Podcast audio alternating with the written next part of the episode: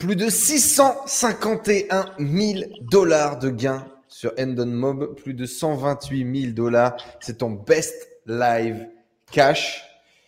Et en plus, c'est un professionnel de cash game, donc ça veut dire que tous ces gains ne sont pas listés sur ce genre de site.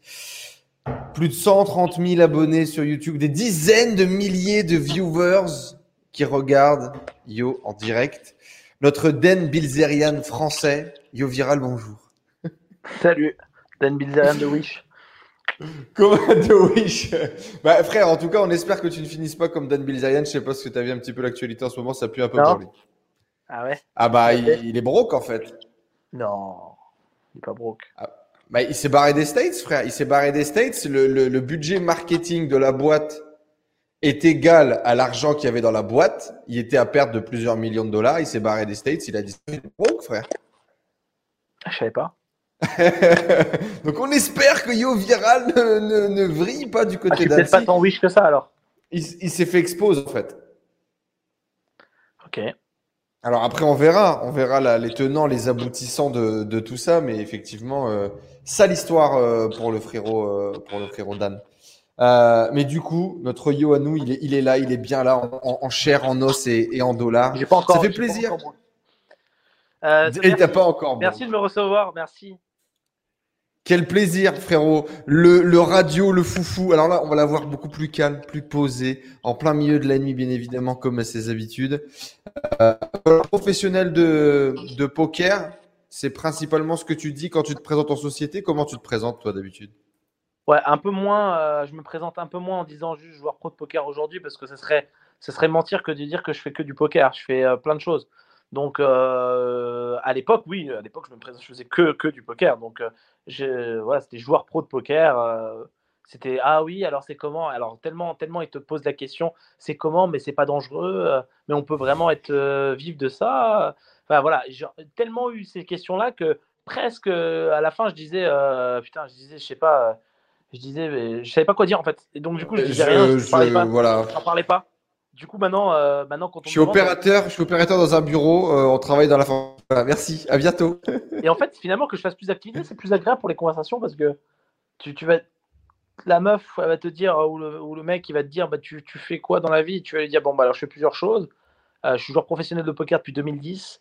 Je suis entrepreneur sur le web euh, depuis 2016 slash 17, parce que 2016 c'était juste, c'était vite fait comme ça, et euh, voilà, on va dire plutôt 2017. Euh, je suis euh, youtubeur depuis aussi 2017. Euh, En je 2016, c'était suis euh, déjà là. streamer depuis 2015. Ça, je stream ça depuis, Mhm. euh, depuis un, peu plus, un peu plus longtemps.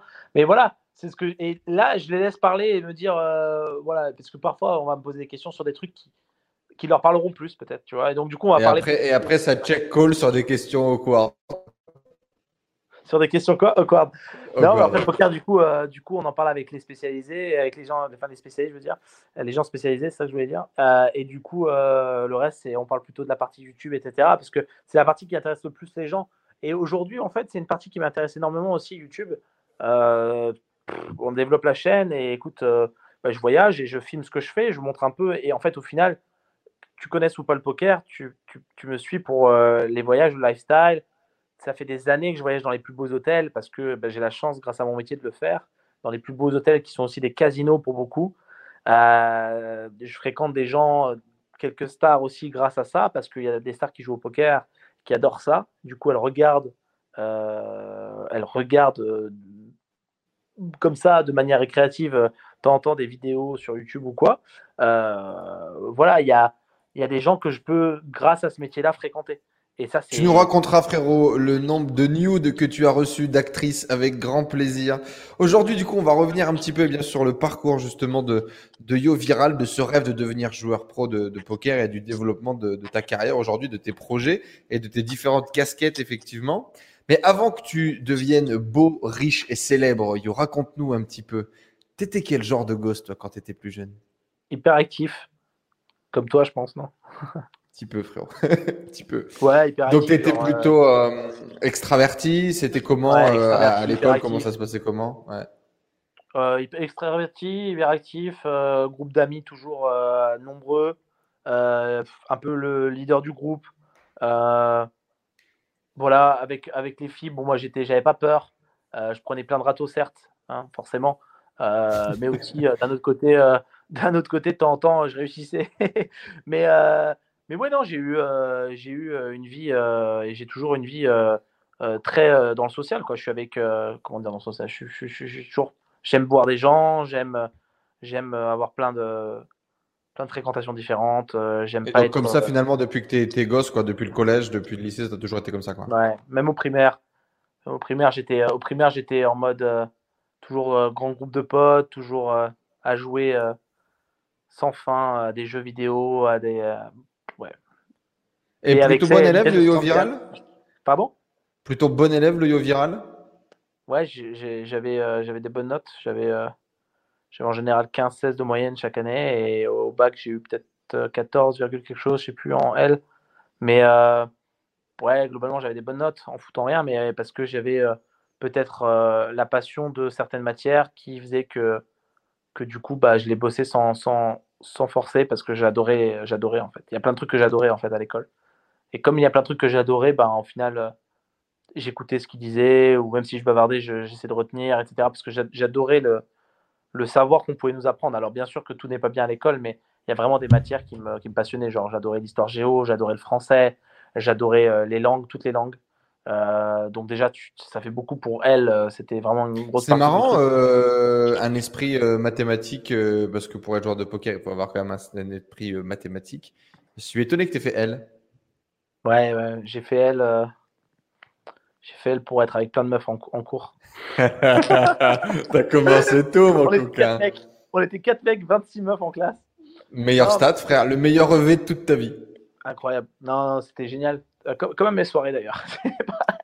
Ça n'a pas changé. Ça pas changé. Formule, non, mais c'est euh, top. Euh, je suis, j'étais trop content. Elle, euh, moi j'ai plus de, j'ai toujours eu plus de copines que de copains.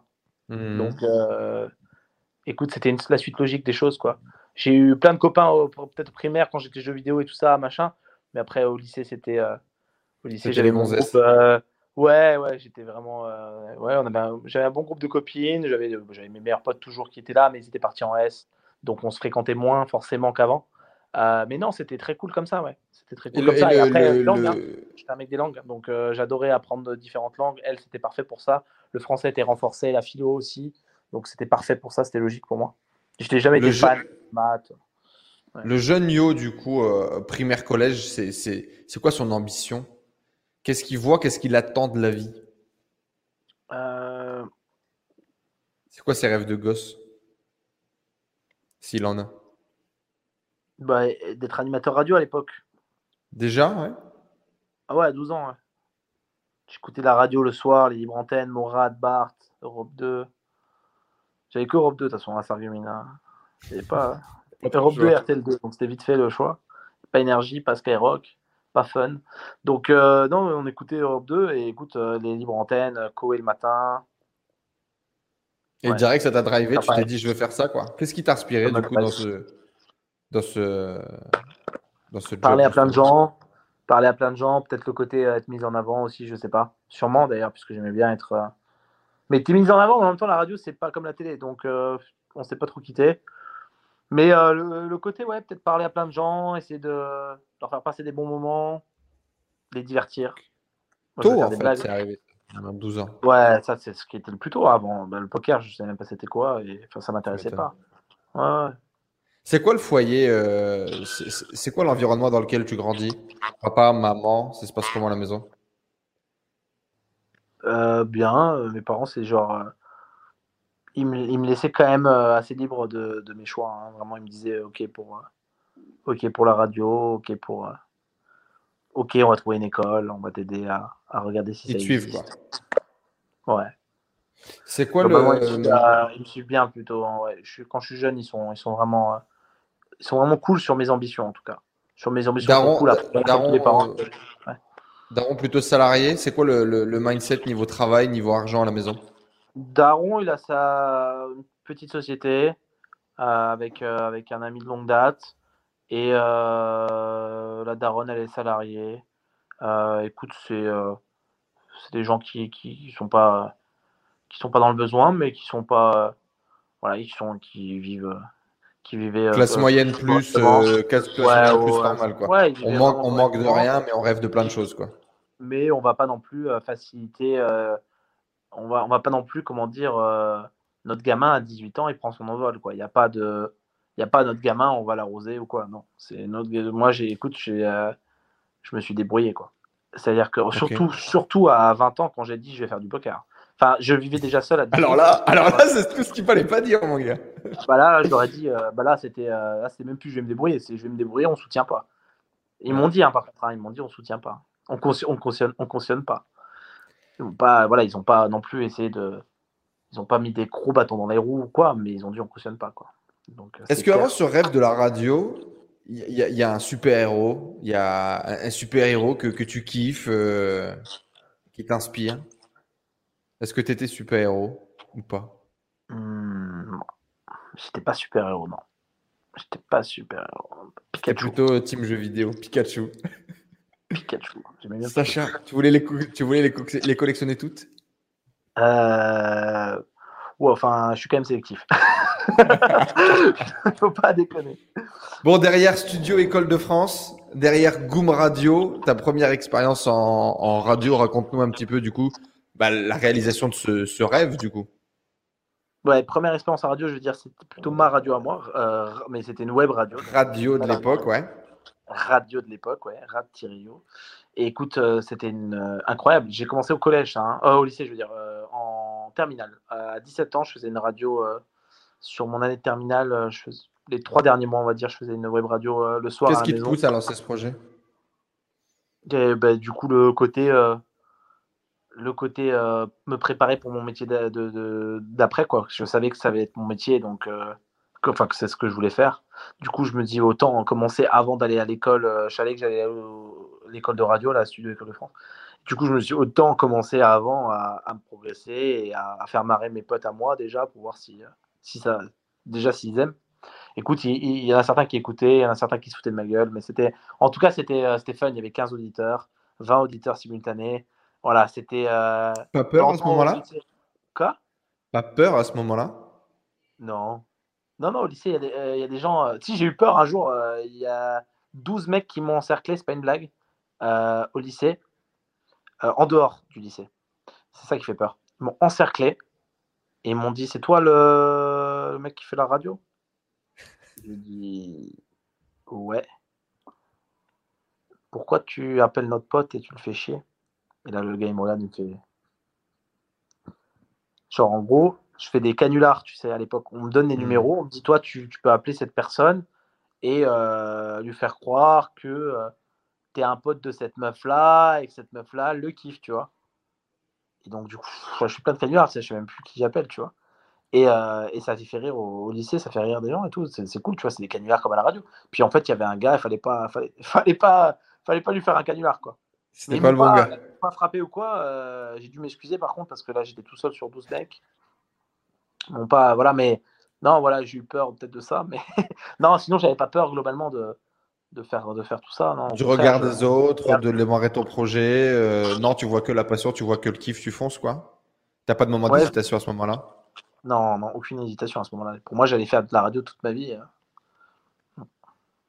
Et du coup, derrière l'école, ça se passe bien Premier job en radio Ça, se, ça se passe plutôt de façon fluide Ouais, au bout de trois mois, j'ai un job.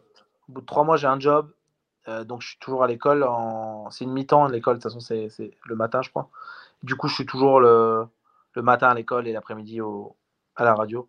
Donc, ouais, j'ai très vite, je, je bosse dans des, dans des différentes radios. Je fais des stages d'abord. Fun Radio, Goom Radio en stage d'abord.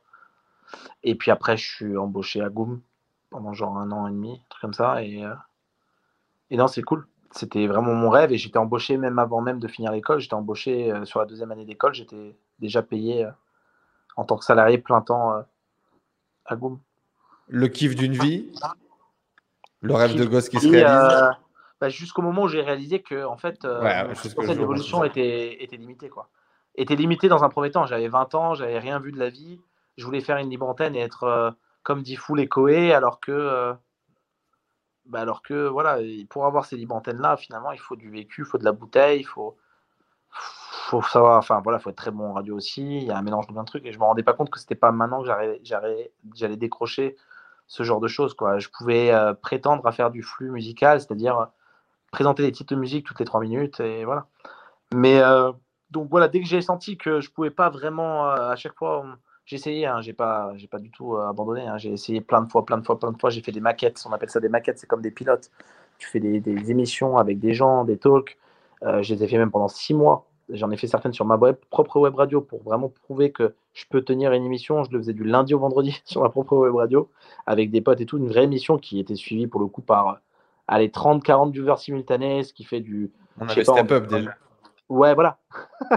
on devait avoir une base de. Non, mais tu sais que quand on a fait genre un meet-up à Paris et tout, genre la dernière émission, il y a genre 15 personnes de la France entière qui sont venues, tu vois.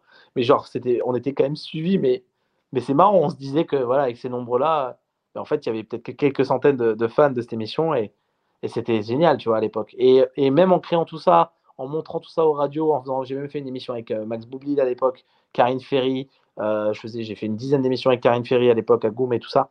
Euh, c'est des gens que je fréquentais. Et même en, connaissant ces gens-là qui pourtant avaient déjà percé dans leur milieu, hmm. j'arrivais pas à décrocher un, un, poste en radio type libre antenne. Donc en fait, je sentais que j'étais bloqué.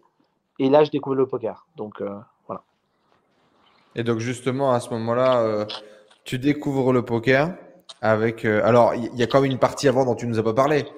La petite partie jouer avec papy ou en mise des cacahuètes. Est-ce que c'est cette partie-là qui sera la partie révélatrice ou pas? Bah, Ça, c'est quand je suis tout, petit, ouais. Quand j'avais 5, 5 à 10 à 12 ans, on jouait à Noël. C'était la vision, frère C'était la vision C'était tu étais en train d'écrire le futur Mais j'aimais bien. Ouais, c'était comme un jeu de société. Moi, j'adorais les jeux de société. Jouer à risque, à la bonne paye, au Monopoly. Tu vois? Donc, euh, le poker, pour moi, c'était un jeu de société parmi tant d'autres. Et c'était le poker à 5 cartes. C'était même pas du Texas Hold'em. C'était pas voilà, le poker fermé à l'ancienne, tu vois. Ouais. Mais euh, ouais, c'était une fois par an à Noël, quoi. Hein. Peut-être deux fois. Et donc, tu découvres le poker et qu'est-ce qui se passe alors? Non, bah là, je découvre le poker en mode euh, le Texas Hold'em, quoi, avec les potes, en vacances l'été au Cap d'Agde. Mmh. on a pris une villa avec les potes d'enfance pour une semaine. Et on là, se fait chier, on se met à jouer au poker. Voilà, un soir il pleut, il y en a un qui propose un poker. Je connaissais pas vraiment les règles du Texas Hold'em. C'est à peu près les mêmes que le poker à 5 cartes, sauf que voilà, il y a différents tours de mise avec un, des cartes communes. Euh, voilà, au final, euh, j'ai kiffé. Et le lendemain, j'étais au casino avec eux, parce que c'était sorti casino. Et euh, voilà, il y en a qui jouent à la roulette, il y en a qui jouent et moi, du coup, j'ai été attiré par la table de poker, pas du tout par les jeux pure chance, mais par euh, le jeu stratégie, euh, qui comporte certes de la chance sur le court terme, mais, euh, qui est un jeu stratégie et technique. Et donc, du coup, je me suis assis. L'après-midi, j'avais, j'avais bûché sur Google. À l'époque, on n'utilisait pas YouTube. très, vite, tu vas commencer à justement aller te renseigner un peu. Tu comprends que c'est pas uniquement un jeu de chance et tu te dis tiens, ce jeu, il m'intéresse. Ouais, parce que j'étais joueur de jeux vidéo quand j'avais. Euh, on n'a pas parlé de ça, mais rapidement, de 15 à 18 ans, j'ai joué à, haut niveau, à online, sur Dawn of War, Warhammer 40 000. C'est un jeu de figurines à la base de plateau que je joue, auquel je joue aussi d'ailleurs, où tu peins tes figurines pendant des heures.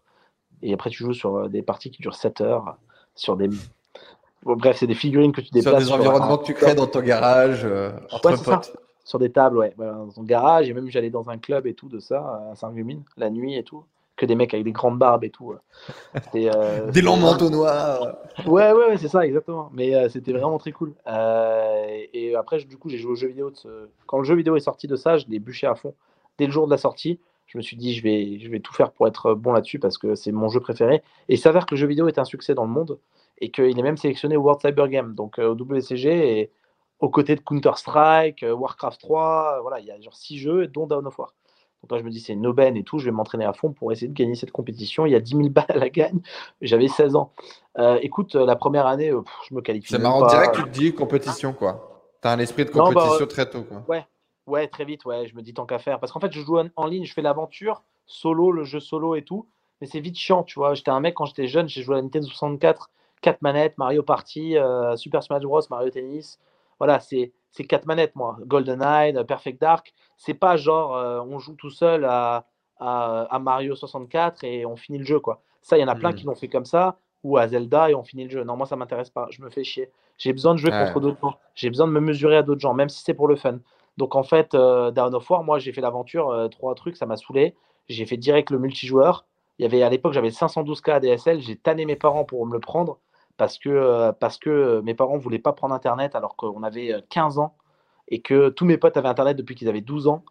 donc voilà, non mais j'étais vraiment, j'ai tanné. On a réussi à avoir l'ADSL 512K à l'époque et ça me suffisait pour jouer en ligne. C'était folie quoi. Je jouais, c'était un autre monde quoi. D'ailleurs, j'en faisais trop faire gaffe avec les jeux vidéo ou le poker. Euh, poker, c'est encore pire parce que tu joues de l'argent.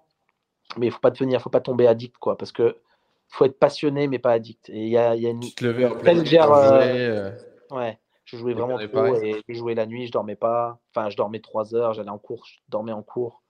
Donc c'était vraiment pas en Cours, tu, en cours, tu préparais des stratégies, etc. pour le soir quand tu rentrais à la maison ou pas? Est-ce que tu as poussé le jeu? Ah bah bien sûr, la base, frérot. La base. Sur mes feuilles de papier en cours, il y avait les strats, il y avait la, le build order de, de la soirée que j'allais tester, etc. Donc, euh, non, c'était folie. Donc, du coup, au WCG 2006, l'année d'après, là, je me suis vengé, je me suis qualifié, j'étais favori français. Écoute, j'ai fini cinquième. Euh, vraiment une déception pour moi. Et voilà, c'était ma dernière tentative, puisque après ça, j'avais 18 ans. J'allais partir en radio. Le jeu, de toute façon, n'était pas sélectionné au WSOG euh, l'année d'après. Toutes les raisons étaient, étaient, étaient reliées pour pouvoir arrêter de jouer aux jeux vidéo. J'ai arrêté de jouer aux jeux vidéo à 18 ans et là c'était la radio. Bon là je t'en ai parlé du coup, tu connais l'histoire. Du coup pour le poker, ben, j'ai ce truc de frustration de, de ce jeu-là sur lequel j'ai pas poussé, euh, de, sur lequel j'ai pas gagné. Euh, pourquoi le poker, Pourquoi tu fais de ce jeu ton jeu Justement, très vite, tu vas kiffer. Quelles sont les mécaniques du poker que tu vas t'approprier? Ben, la, Pour moi, la, plus belle chose du poker, c'est le fait que tu puisses, qu'à l'époque en tout cas, les jeux vidéo payaient pas vraiment euh, maintenant, le e-sport, c'est complètement différent à l'heure ah bah, c'est clair que. Là, tu peux. Voilà, il y a des mecs qui se lancent dans l'e-sport. Je dis pas que c'est facile. Hein. Il y a vraiment très peu d'élus aussi. Mais. Il y en a beaucoup plus qu'à l'époque déjà. Et puis, ne serait-ce que le streaming fun euh, te paye dix fois, quoi. Ah ouais. Ça, ouais. Même le streaming fun, des gens qui sont pas compétitifs. Mais le poker à l'époque, à l'époque là, 2008, euh, non, c'était 2010, de, c'était vraiment le seul jeu où il y avait vraiment beaucoup, beaucoup de joueurs pro, quoi. Alors que c'est l'époque vidéo, euh, Patrick Bruel euh, Canal Plus? Ouais, c'est l'époque du début du point .fr aussi, du premier, euh, premier site, des premiers sites d'égalisés français. Donc il y, a la pub qui passe à la télé, il y a la pub qui passe partout. Les sites sont légaux en France, c'est légal de jouer au poker, c'est officiellement encadré. tu vois des pros partout, à la télé, machin, il y a des, des milliers. Tu te dis, mais attends, il y a, au jeu vidéo, il y a genre euh, deux pros par jeu euh, à cette époque-là. Tu te dis, c'est ultra dur. Poker, tu as l'air d'avoir des tonnes de. Et c'est pas une. T'en as vraiment des tonnes. Bon, après, as des tonnes... on les voit pas, hein, mais tu as des tonnes de perdants aussi, évidemment. Mais ce que je veux dire, c'est qu'au poker, euh, voilà, je sentais que c'était possible. Et du coup, je me suis dit, je vais, je vais tryhard ce jeu, quoi. Et j'ai tryhard dans le même esprit que quelqu'un qui tryharderait les jeux vidéo. Donc, j'ai pas perdu le temps que beaucoup perdent au début au poker qui est de jouer 3-4 ans en se disant que, je sais pas, en se disant rien, tu vois, en jouant pour jouer. Ouais, en jouant pour le fun. Toi, tu te dis directement, on y va. On... côté compétition, côté jeu vidéo, tu essaies d'appliquer ça, quoi. Ouais, voilà. Et échecs aussi, quand j'étais petit, bon, bref, j'étais au championnat de France aux échecs, j'étais vice-champion de Lorraine à 9 ans. Euh, donc voilà, je devais être 1600. le mec a un CV, le mec a un CV. Un CV le mec a un CV. 1650 Elo au mieux à 9 ans, je crois, un truc comme ça. Maintenant, aujourd'hui, euh, je, pense que tu me fais le coup du berger, je peux me faire niquer, tu vois. Mais euh, genre, je sais encore faire le gambit de dame, la défense sicilienne, et après, voilà, je sais plus, au bout de 4. Et après, c'est tout. Tu as regardé la série sur Netflix, elle est magnifique. Non, je ne l'ai pas regardé, mais tout le monde m'en parle. The Queen Gambit, c'est tellement bien écrit. C'est tellement intéressant. Je vais regarder, je vais regarder. C'est tellement intéressant. Tu devrais kiffer, surtout avec ton background. Et donc, du coup, directement, tu décides de te mettre euh, dans ce jeu-là. Et Cagliari, ça va arriver très vite. Le début du grind de Cagliari, ça va arriver combien de temps après ça? Un an après. Un an après. et donc, comment est-ce que tu prends la décision de quitter ton job pour te mettre dans le poker, sachant que tu n'as aucun filet de sécurité ou peut-être quelques économies? Euh, J'ai quelques économies. Non, j'ai gagné la première année à Paris. Euh, au début, je perds. Alors, désolé pour le, le son. J'arrive, je prends juste de l'eau. C'est interactif pour moi. Euh, c'est de l'eau Du Perrier Normalement, c'est de la Sampé, non? De la Sampé, ouais, mais là, ça dépend. Parfois, il y a de la Sampé à Malte, parfois, il y a du Perrier, parfois les deux. Attends, je vous montre pour ceux qui ne connaissent pas.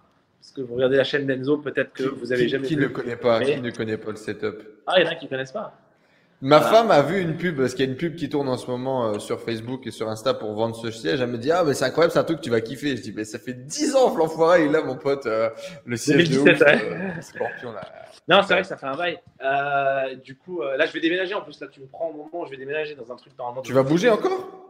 Ouais. Bon, ça fait un an et demi que j'habite là déjà. Ça fait déjà un an et demi qu'ils ont dû passer le siège avec une grue, frère.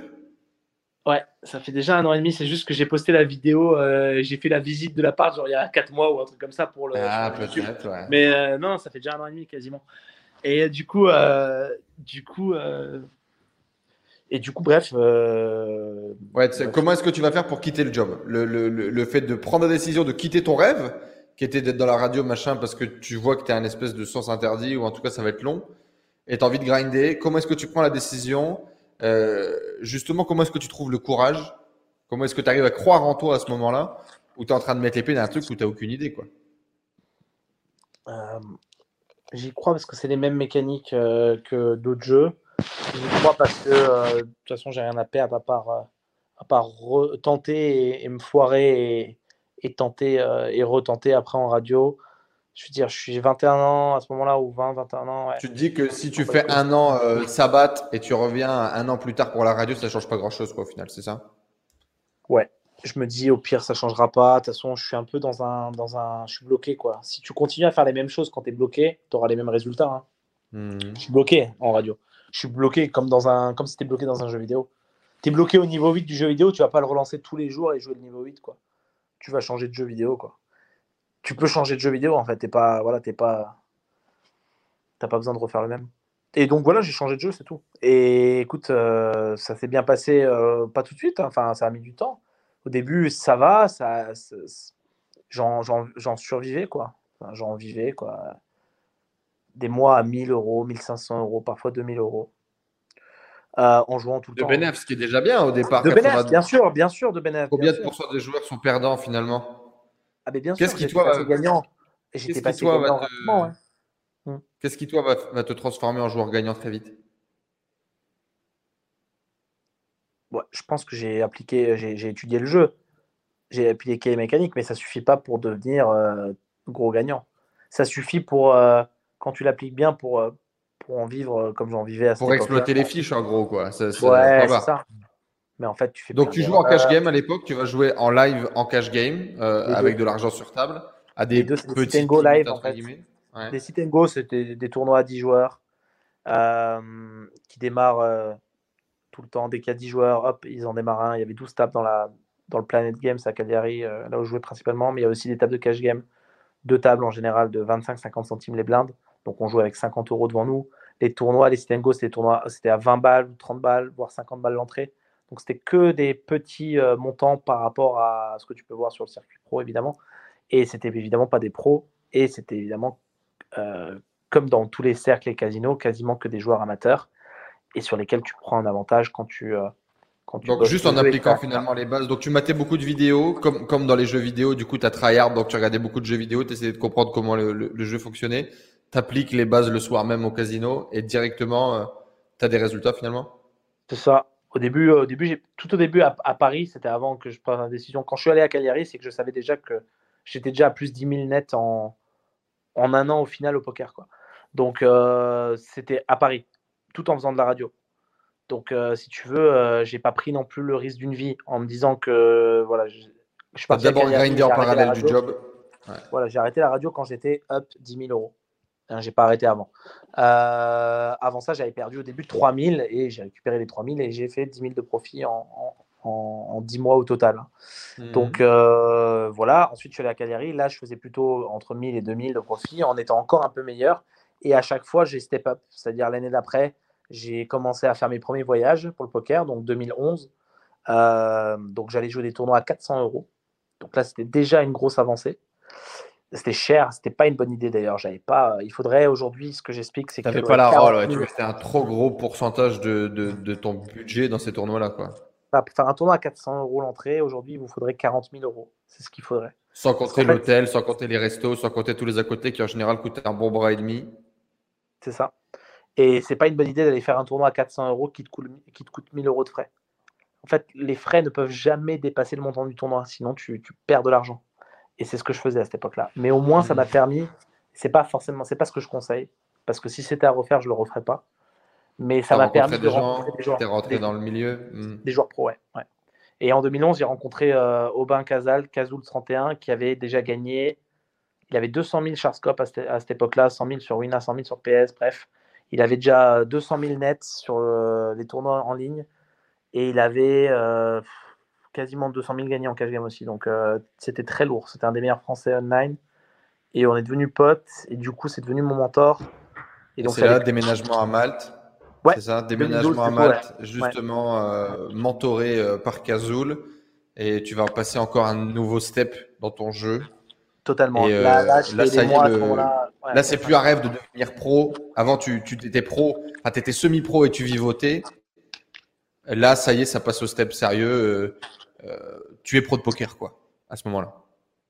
Ouais.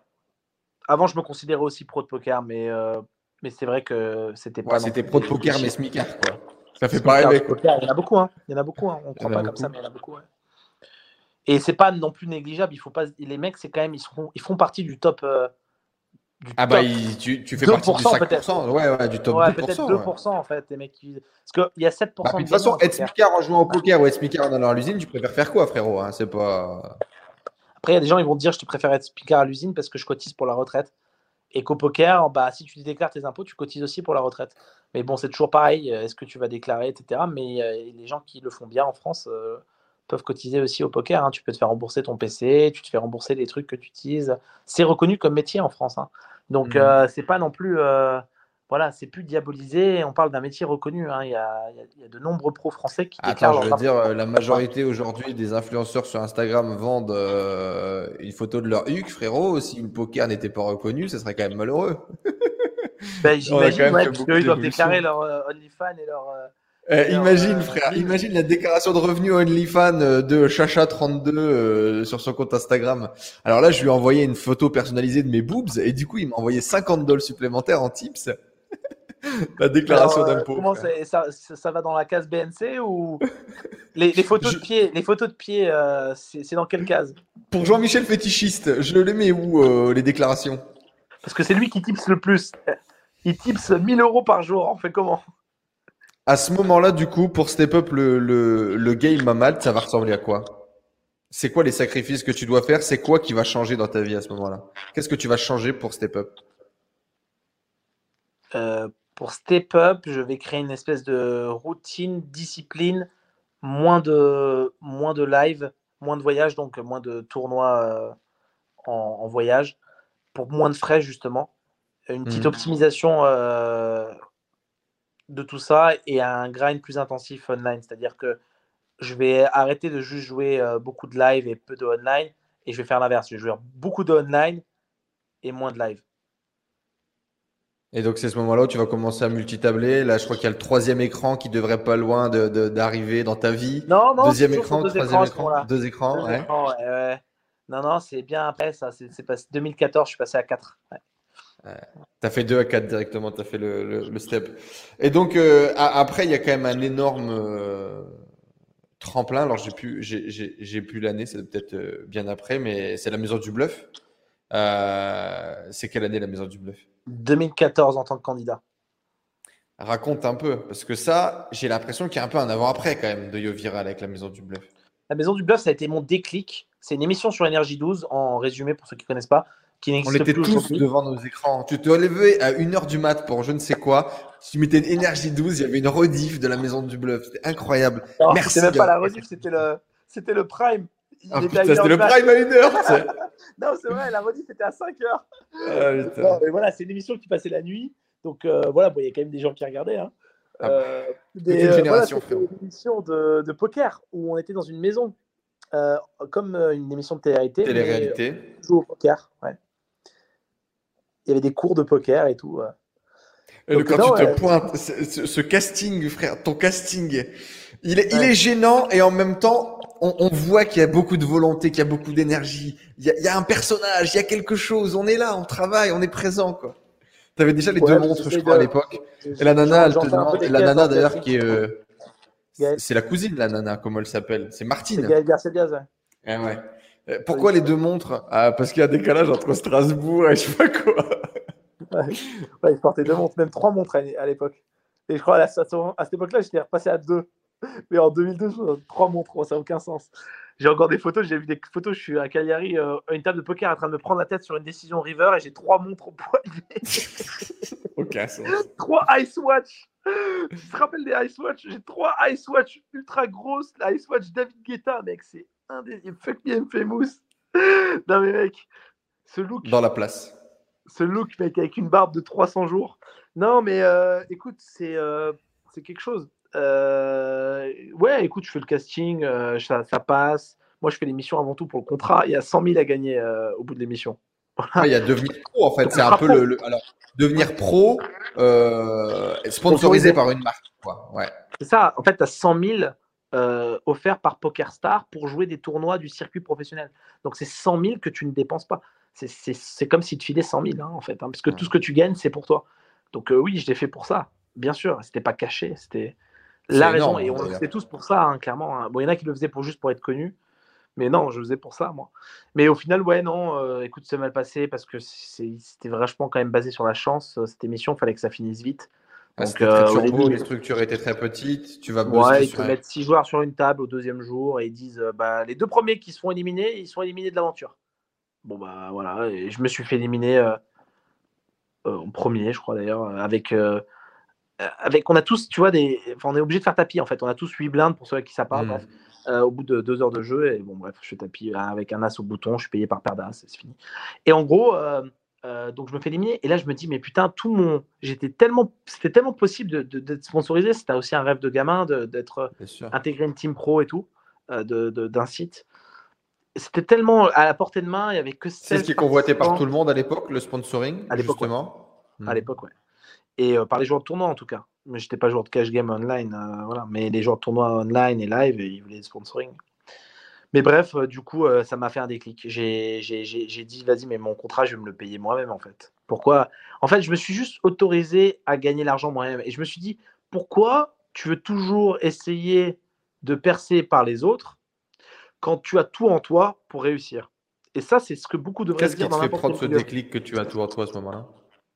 Ben, Ça fait trois ans que j'en vis.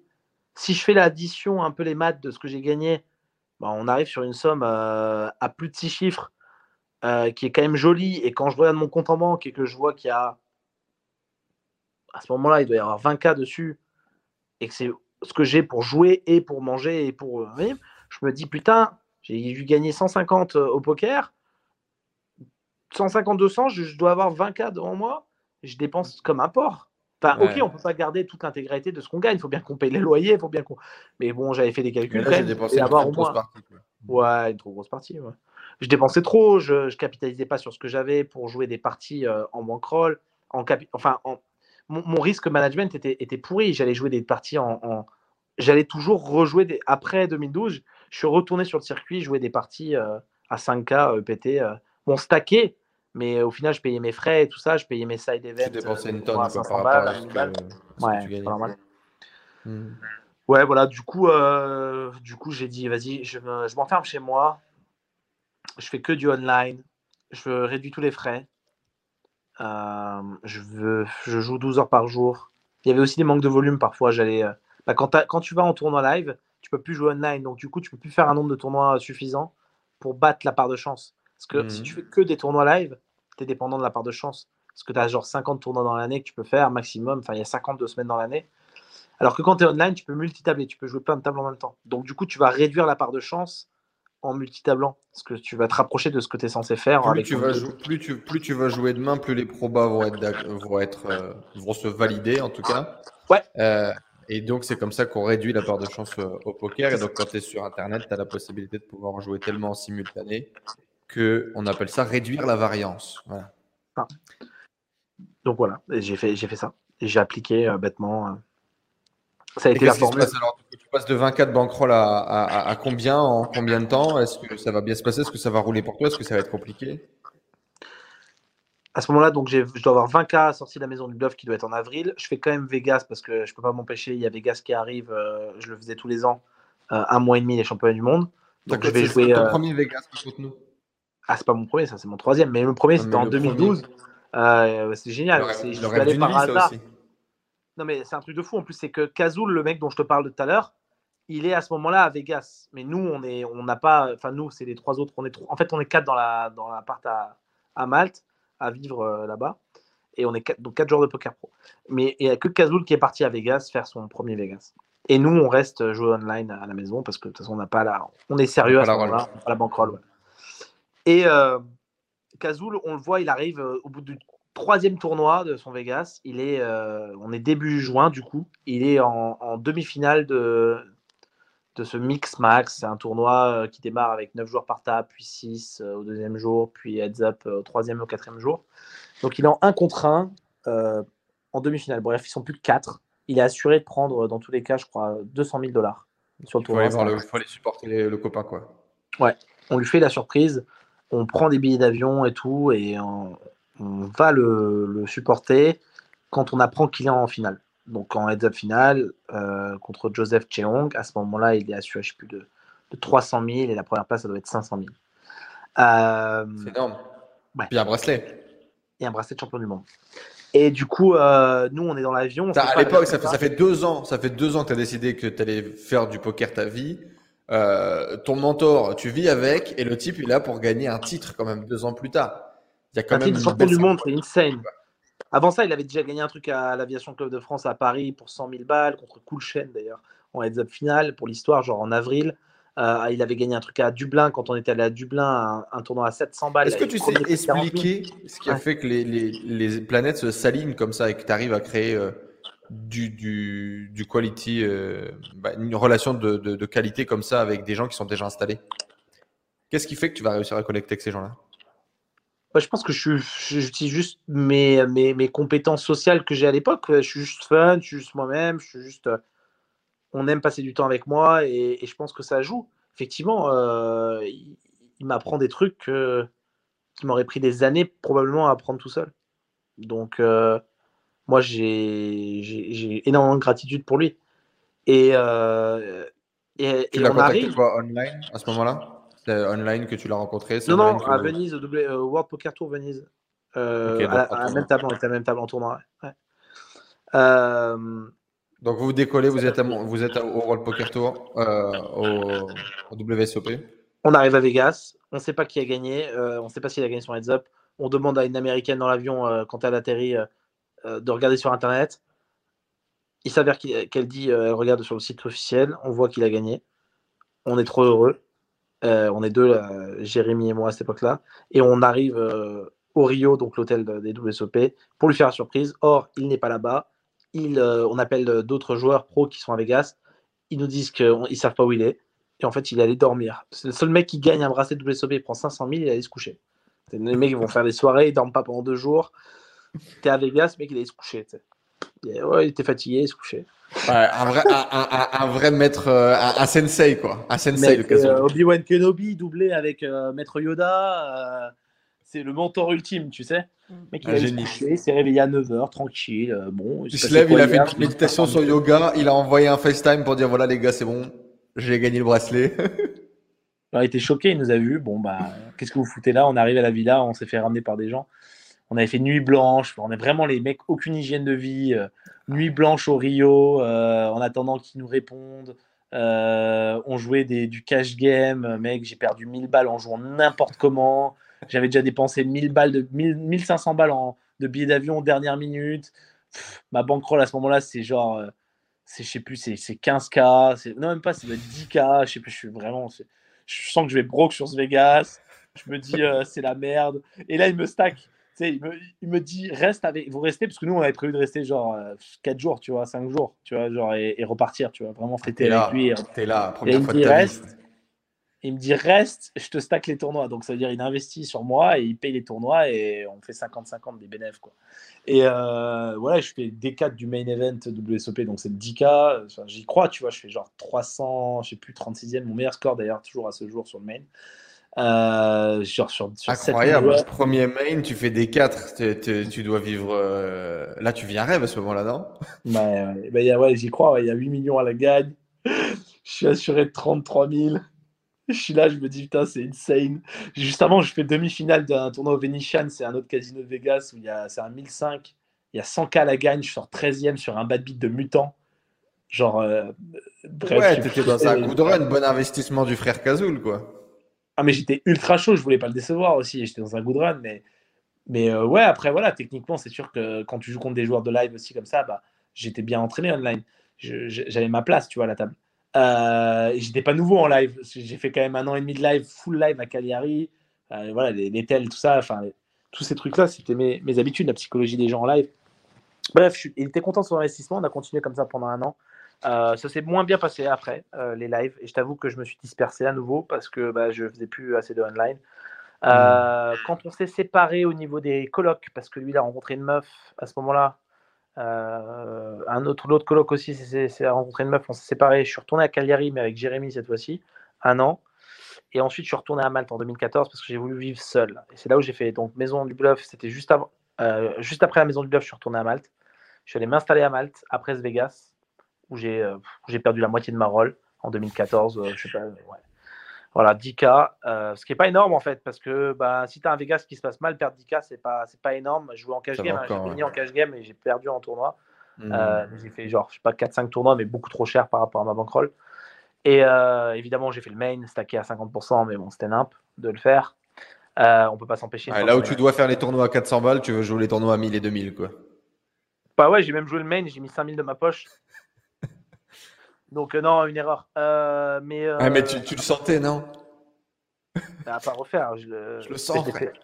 Je le sens, ouais. Bah, après, quand tu as l'émotion d'avoir fait des 4 à ton premier main, ah, tu crois mort. Déjà que le main, il est, il est fou comme, euh, comme tournoi. Le main event, c'est vraiment le tournoi. Déjà que frérot, moi j'ai fait la bulle, mon premier tournoi à 50 euros au casino par touche. Moi, je croyais que j'allais devenir professionnel. Hein. Ah, j'ai pas compris. Ouais, la bulle sur un premier tournoi, moi, je pensais que c'était bon, tu vois. Ah, tu t'es dit, je suis fait pour ça. Ah, c'est clair.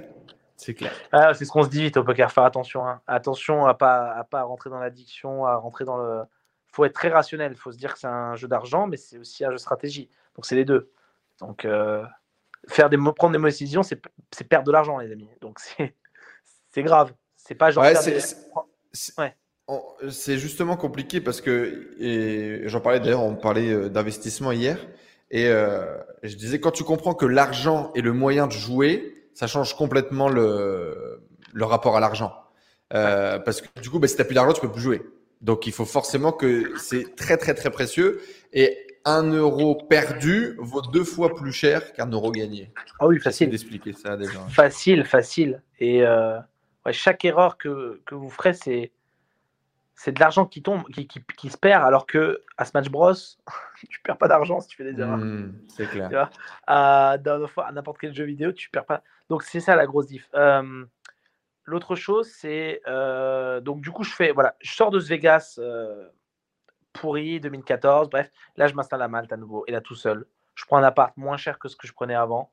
bon, c'était encore, c'était 1000 euros de loyer, tu vois, c'était déjà cher, mais voilà écoute, je me, je me, je m'enferme, je fais que de jouer, mais je m'enferme en mode positif, c'est-à-dire je sais que je suis là pour faire au moins un an, voire deux ans, de monter euh, ma propre rôle, ma propre bankroll, avec toutes mes compétences accumulées sur les trois dernières années, mais de les monter. Euh, donc du coup là, c'était en cash game parce que bah, après moultes analyses, si tu veux, sur les profils des joueurs pros que j'ai rencontrés, des autres joueurs pros, à chaque fois nous joueurs de tournoi, puisque j'étais joueur de tournoi principalement et joueur de cash game live, mais nous, joueurs de tournoi, on était ceux qui avaient le moins de capital, moins de bankroll à chaque fois. Et quand je voyais des joueurs de cash game, à chaque fois, ils avaient 4 à 5 fois plus de capital que les joueurs de tournoi. Pourquoi? Premièrement, ils ont moins de frais, donc euh, ça aide à économiser. Et deuxièmement, le, ce que tu gagnes sur une table de game, globalement, c'est plus que ce que tu gagnes sur des, tournois. En termes de marge, il y a, moins de, variance quoi, aussi, non? Moins de variance, mais la variance, tu, pourrais dire que ça s'équilibre sur long terme. Un joueur de tournoi, bah, il va aussi faire ses perfs à 5 chiffres. Il va aussi faire ses perfs à 5 chiffres. Le problème, c'est que, euh, alors sur beaucoup de tournois online, c'est top 3 euh, ou top 5 qui va prendre vraiment les gains qu'il y a à prendre. Donc si tu finis 8e, 9e, 10e, 12e, bah, parfois tu gagnes rien. En fait, on ne fait pas assez souvent top 3. On fait pas assez souvent top 3, tout simplement. Et donc, du coup, euh, bah, la marge qu'on fait, elle est, elle, est, elle est bonne, mais elle n'est pas euh, folle comparée au cash game où on fait au moins deux fois plus de marge. Au moins. Mmh. Et du coup, euh, ça, voilà, c'est juste, c'est juste un fait. Hein. c'est comme si tu comparais, je sais pas moi, le dropshipping à l'infoprenariat ou je sais pas lequel est le mieux, mais il y a forcément un des deux qui doit être, le, qui doit être mieux globalement. Même niveau, je parle. Hein. Tu prends le même niveau, le, la même personne, elle a le même niveau en dropshipping et en infoprenariat, bah, il y a un des deux où elle fera plus. Donc, voilà, il y a. C'est, bah là, c'est pareil pour le cash game et les tournois, c'est juste un fait euh, que j'ai constaté. Donc j'ai fait du cash game, du coup. Je me suis dit, je mets toutes les chances de mon côté. En plus, j'en ai un peu marre de tout le temps faire des tournois, tournois, tournois. Et j'ai gardé les tournois que pour le dimanche. Voilà, c'est tout. Et euh, écoute, là, premier mois, je double ma bankroll. Donc euh, à ce moment-là, il me reste 10 000 de bankroll de capital. je dépense 2 000 pour un PC. Enfin, j'investis 2 000 sur un ordinateur. très bon ordinateur, parce que je sais que je vais passer du coup au moins un an devant le PC. Mmh. Euh, je dépense 600 euh, balles dans une chaise de bureau. une arnaque, putain. Une chaise de bureau qui aujourd'hui ça vaudrait 100 balles, tu vois. C'est vraiment rien de spécial, mais je rentre dans un magasin de meubles. Déjà, je suis le seul dans le magasin. Donc, déjà, tu dis, il y a, y a problème. La vente, un problème. monsieur, je peux vous renseigner. Je suis le seul dans le magasin, je sens que je. Voilà, j'ai été pris pour un pigeon, évidemment. Il n'y avait pas de prix sur la chaise. Elle m'a dit c'est 650. J'ai cru que. Parce que moi, je lui ai confié toute ma vie, tu vois. Elle m'a dit alors c'est pour quel type de besoin? C'est pour quel machin? Moi, j'étais là, j'étais insouciant. Je savais même pas ce que c'était vendre vendre quelque chose. Quoi. Bah, m'a vendu un truc. Je lui ai dit, bah, je vais passer ma vie là sur ma chaise. C'est ultra. Mais vous savez l'importance pour vos lombaires, monsieur, d'avoir une bonne chaise. C'est pour ça que vous devez la payer aussi cher. Là, je vais y passer ma vie et tout. Je lui donne tous les indices pour qu'elle me dise, ouais, bon, ça sera 650 euros, monsieur. J'ai payé cette chaise, même, j'ai même pas eu de livraison à la maison. J'étais à Sliema, dans la ville, euh, pour ceux qui connaissent mal. je faisais rouler ma chaise comme ça avec les roues euh, vers chez moi, quoi. Ma chaise à 650 balles bien achetée. Et il me restait donc 7350 de bankroll pour être exact. non, mais voilà, il me restait ça. Et du coup, euh, premier mois, je gagne, euh, je gagne 7000 à peu près. Donc, euh, je double ma bankroll. Deuxième mois, je fais 30 000. Troisième mois, je fais 30 000. Quatrième mois, je fais 30 000. Donc, je fais à peu près tout le temps 30 000. Et c'est ce qui se passe pendant un an et demi. C'est juste que les mains, je fais toujours mes 80 000 mains de cash game. Puis c'est à peu près tout le temps les mêmes résultats. Ouais, bon, ça varie. Tant en temps, je fais, je fais un mois 15 000. Il y a un mois, je fais 45. Mais c'est globalement, c'est tout le temps voilà, une moyenne à 25 C'est énorme. C'est énorme. C'est énorme. Et c'est pas, je dis pas que c'est des résultats normaux. C'est des résultats, bien sûr, qui, euh, qui m'ont demandé. Ça faisait trois ans et demi que j'étais pro. J'ai beaucoup travaillé. Euh, j'ai juste mis tout bout à bout. J'ai été suivi par un mentor à l'époque. J'ai mis tout bout à bout. J'ai continué à travailler le jeu parce que je regardais toujours. Euh, j'avais ma routine. Grind, enfin, jeu, on, joue. Je jouais 12 heures par jour aussi, c'est beaucoup. Hein. C'est pas quand tu joues 12 heures par jour, 80 000 mains, ça fait du volume. Hein. Ça, fait beaucoup de, ça fait beaucoup de jouées quand même. Mais je vais te dire, 70 heures, euh, je jouais 84 heures par semaine. Hein, donc c'est vraiment beaucoup. Et ça comptait pas les heures que je passais au spa, qui étaient intégrantes, euh, clairement, qu'on pouvait intégrer dans ma routine de préparation. Les heures que je passais euh, dans donc, tout ce qui est piscine chauffée, jacuzzi, sauna, avant d'aller jouer, enfin avant de jouer online chez moi, les heures que je, l'heure que je passais au moins à regarder une vidéo de, de pro euh, ultra fort. Commenter. Voilà, hmm. commenter, stratégie commentée. Donc, euh, si tu comptes les heures de travail, je, quand même, je, je, mettais 90 heures par, de travail par semaine. J'avais un réveil qui sonnait tout le temps. Je faisais que d'accumuler. Et même quand je m'enrichissais, entre guillemets, pas entre guillemets, vraiment, réellement, parce qu'en décembre, écoute, je commence en août ce périple. En décembre, j'ai déjà 100 000 devant moi et j'ai jamais eu autant euh, devant moi en, en bankroll. Même quand je m'enrichissais, au lieu de consommer mon succès comme beaucoup l'auraient fait, comme beaucoup le font et comme je l'avais fait à l'époque aussi. Bah, au lieu d'aller tout de suite, euh, ouais, maintenant j'ai 100 000, je peux aller, vas-y, faire mes lives et tout. Il y a tout le monde qui me tente en plus. Tout le monde dit, ah yo, il y a ça, il y a ça, les soirées. Je refuse tout. Et je dis, bon, bah les couilles, je capitalise. Je continue, je continue, je continue. Ça marche. Et en fait, souvent, on gagne à, à, continuer à faire ce qui marche en fait. Vous voyez qu'il y a des trucs qui marchent chez vous, mais pas genre sur une fois ou deux. Genre ça marche sur 20 euh, fois. 20, ça fait 20 fois que vous faites. À chaque fois, ça marche. Faites que ça. Je sais, c'est con faut se programmer comme un bot, comme un ordi. Je vais faire que ça, bêtement. 1, 1, 1. J'étais comme ça. 1, 1, 1, 12 heures, 12 heures, 12 heures. Spa, machin. Je suis vraiment comme un robot. Et tu à un moment donné, tu as envie de dire, bah non, aujourd'hui, je me fais plaisir, je vais faire ça. Non, je ne faisais pas. Non, mais vraiment, un, un peu excessif. Mais euh, écoute, ça a marché. Et, et voilà, après, j'ai. Un peu excessif, 300 cas sur, sur une année, ça mérite peut-être d'être excessif quand même, à un moment donné. Tu avais besoin de ça, je, pense. si c'était à refaire, je referais tout pareil sur ça. sur ce point-là. Qu'est-ce qui se passe à ce moment-là quand tu arrives à accumuler, quand ça marche, que tu, que tu roules grave euh, Qu'est-ce qui se passe dans ta tête? Tu te dis, ça y est, c'est bon, j'ai craqué le code de la vie, j'ai compris, je vais devenir riche et célèbre et beau Non, je me dis, euh, je me dis c'est fou qu'il n'y ait pas plus de, des gens de mon entourage, des pros de mon entourage qui le fassent.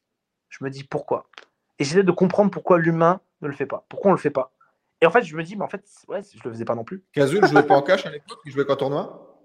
Ouais, mais beaucoup jouaient tournoi et en fait, ils avaient le niveau pour jouer cash, mais ils se disaient c'est pas pour moi, on peut pas gagner en cash game. Il y avait tous ces trucs qui se disaient dans le milieu. Euh, le cash game, c'était à l'époque. Tu sais, en 2014, ils disaient, les mecs disaient, en 2014-2015, ils disaient en cash game, tu peux plus gagner depuis 2010, 2011, depuis le point FR. ça, se toujours, euh, ça, se dit toujours aujourd'hui. Aujourd'hui, ça se dit toujours et j'ai toujours des potes à moi qui font 30 000 par mois. c'est ça qui est trop drôle. Mais c'est toujours pareil en fait, il y a trop de trucs qui se disent, les gens sont feignants, euh, il y, a plein de, raisons auxquelles on ne passe pas l'action. On consomme notre succès, on a quelques petits succès, on les consomme au lieu de, au lieu de capitaliser dessus. On n'a pas envie de s'investir, ça prend du temps, ça prend des sacrifices. Tu sais, c'est des sacrifices de dire non. Tu sais, le jeudi soir, tu connais Malte Ils allaient tous à Patchiville, on allait tous à Patchiville. Bah, à un moment donné, moi, je disais, bah, il est minuit, je me casse. Minuit, c'est le début de la soirée à Patchiville. Mmh. Minuit, c'est genre, on va à peine en boîte, quoi. Et encore, on est encore entre le Baco et le, Passion. Tu sais, c'est genre. Euh, donc les gens, euh, les gens, moi je leur disais au revoir. Je menais un verre et j'allais jouer toute la nuit jusqu'à midi. Et, euh, et eux, ils allaient en boîte. Et c'était dur de dire non à, un groupe. Tu sais, la, puissance d'un groupe, c'est dur. Et c'est souvent pour ça qu'on prend, on fait nos décisions par rapport aux, gens, je trouve. Beaucoup trop. Si on faisait nos décisions par rapport à nous-mêmes, bien sûr, il ne faut pas le faire toute sa vie. Ça, tu peux pas. C'est pas une vie de, de jouer autant. C'est pour ça que je l'ai fait, euh, je l'ai fait comme un bourrin pendant, je l'ai fait comme un bourrin pendant longtemps. Deux ans et demi online, comme un, enfin non plus que ça avec les tournois, mais deux ans et demi en cash game online bourrin.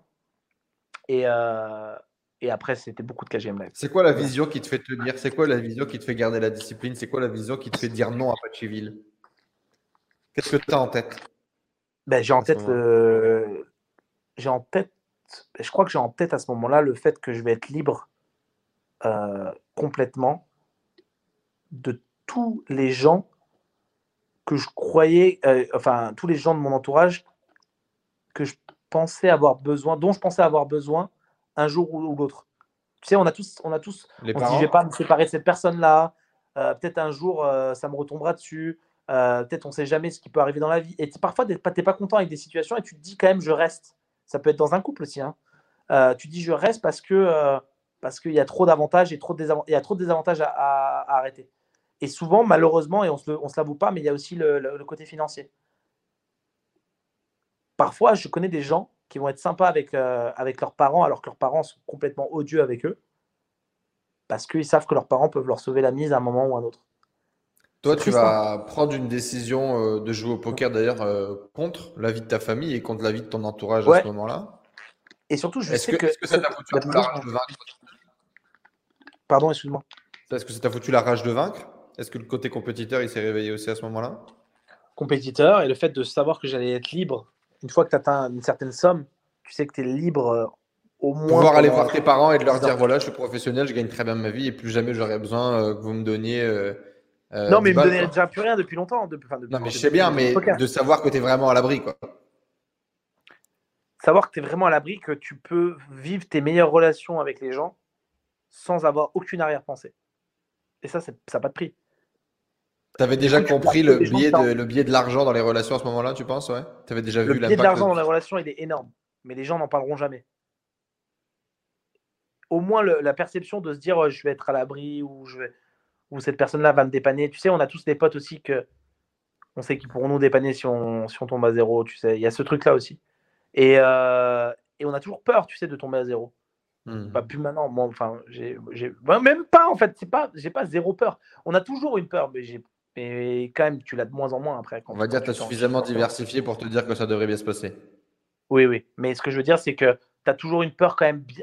Pendant longtemps, même après avoir fait mon premier million, j'avais, des... j'avais, je pouvais toujours avoir peur. Des fois inconsciemment. Que c'était chance, que ça se reproduirait plus, que tu prendrais une mauvaise décision. Ah, tu que quand tu crées un rythme de vie où tu dépenses euh, pas mal, euh, si jamais tu, tu, tu, tu, ne gagnes plus d'argent, sur une période. C'est dur. Est-ce que tu vas savoir te, Est-ce que ça va s'arrêter? Est-ce que, est-ce que ça va Est-ce que j'ai a une période où je vais regagner? Ça, ça a pu hmm. arriver sur des périodes de, de 5-6 mois, ouais. Et du coup, pas D. Ça a dû arriver sur deux périodes de 5-6 mois lifetime au total de ma vie. Et du coup, c'est des périodes où tu peux te dire ça. Mais quand tu as mis beaucoup d'argent de côté, c'est quand même beaucoup plus dur d'avoir peur. Et c'est quand même agréable ce sentiment de liberté. Tu vas revenir à la maison du bluff avec une autre casquette cette fois-ci. Tu vas être le coach officiel de la maison. Ça, je pense que ça sera un beau tremplin aussi pour le futur yoviral.fr, non? Ouais. Ouais, ouais, Qu'est-ce qui va se passer? Comment ça va se jouer, ça? Comment est-ce que tu vas réussir à être faire éliminer dans les premiers jours la première fois et de revenir en mode papa la deuxième? Ouais, parce qu'ils savent, euh, les organisateurs, les, euh, le directeur, tout ça, les, enfin, ils savent, ils entendent parler de, de, mes exploits online. Euh, enfin, de mes exploits. C'est pas des exploits, hein, c'est du cash game, mais c'est pas des tournois. Mais bon, ils entendent parler, ils savent que voilà, j'ai le, le, je suis légitime pour être, pour être plus que légitime pour être le, coach. Mais voilà, donc je suis appelé, c'est à Malte en plus, c'est chez moi. Je suis en train de grinder online comme un, comme un taré à cette époque-là, c'est l'époque la, fameuse. Donc voilà, je vais juste le matin après mes sessions sans avoir dormi, faire les cours à la maison du bluff. Quoi. Et, euh, Belle opportunité. Ouais, ça se passe comment? Du coup, tu te fais contacter, tu je le fais de bon cœur. Hein. Je le fais de bon cœur, mais euh, c'est. Euh, T'as une vision long terme sur ça? Aucune. Hmm. Mais je sais que j'aime. à l'époque, j'étais animateur radio, j'aime la, j'aime la télé. Je me dis peut-être. Ouais, je me dis. Non, pas aucune. Je me dis peut-être un jour. peut-être un jour, je pourrais faire de la télé. Mais bon, tu sais, je m'en fous en fait. Enfin, à ce moment-là, je fais du poker. En fait, je me dis en même temps, cette émission-là, elle va rien changer dans ma carrière télé. Mais tu vois, je me... en fait, je m'en fous. Je me dis, je vais passer un bon moment. De toute façon, c'est une heure de cours par jour. Je vais leur donner des cours, ça va être sympa. Euh, je me voyais en, eux. Euh, j'ai envie qu'ils aient la rage. Euh, bon, évidemment, certains ne sont pas du tout là pour apprendre le poker, mais plus là pour se montrer. Voilà, c'était génial. Pareil, 2016, rebelote c'est à Malte à nouveau. C'est la dernière saison d'ailleurs qui aura eu lieu de la Maison du Bluff. Et du coup, en euh, ce moment, en parallèle de ça, Twitch, tu vas commencer à streamer.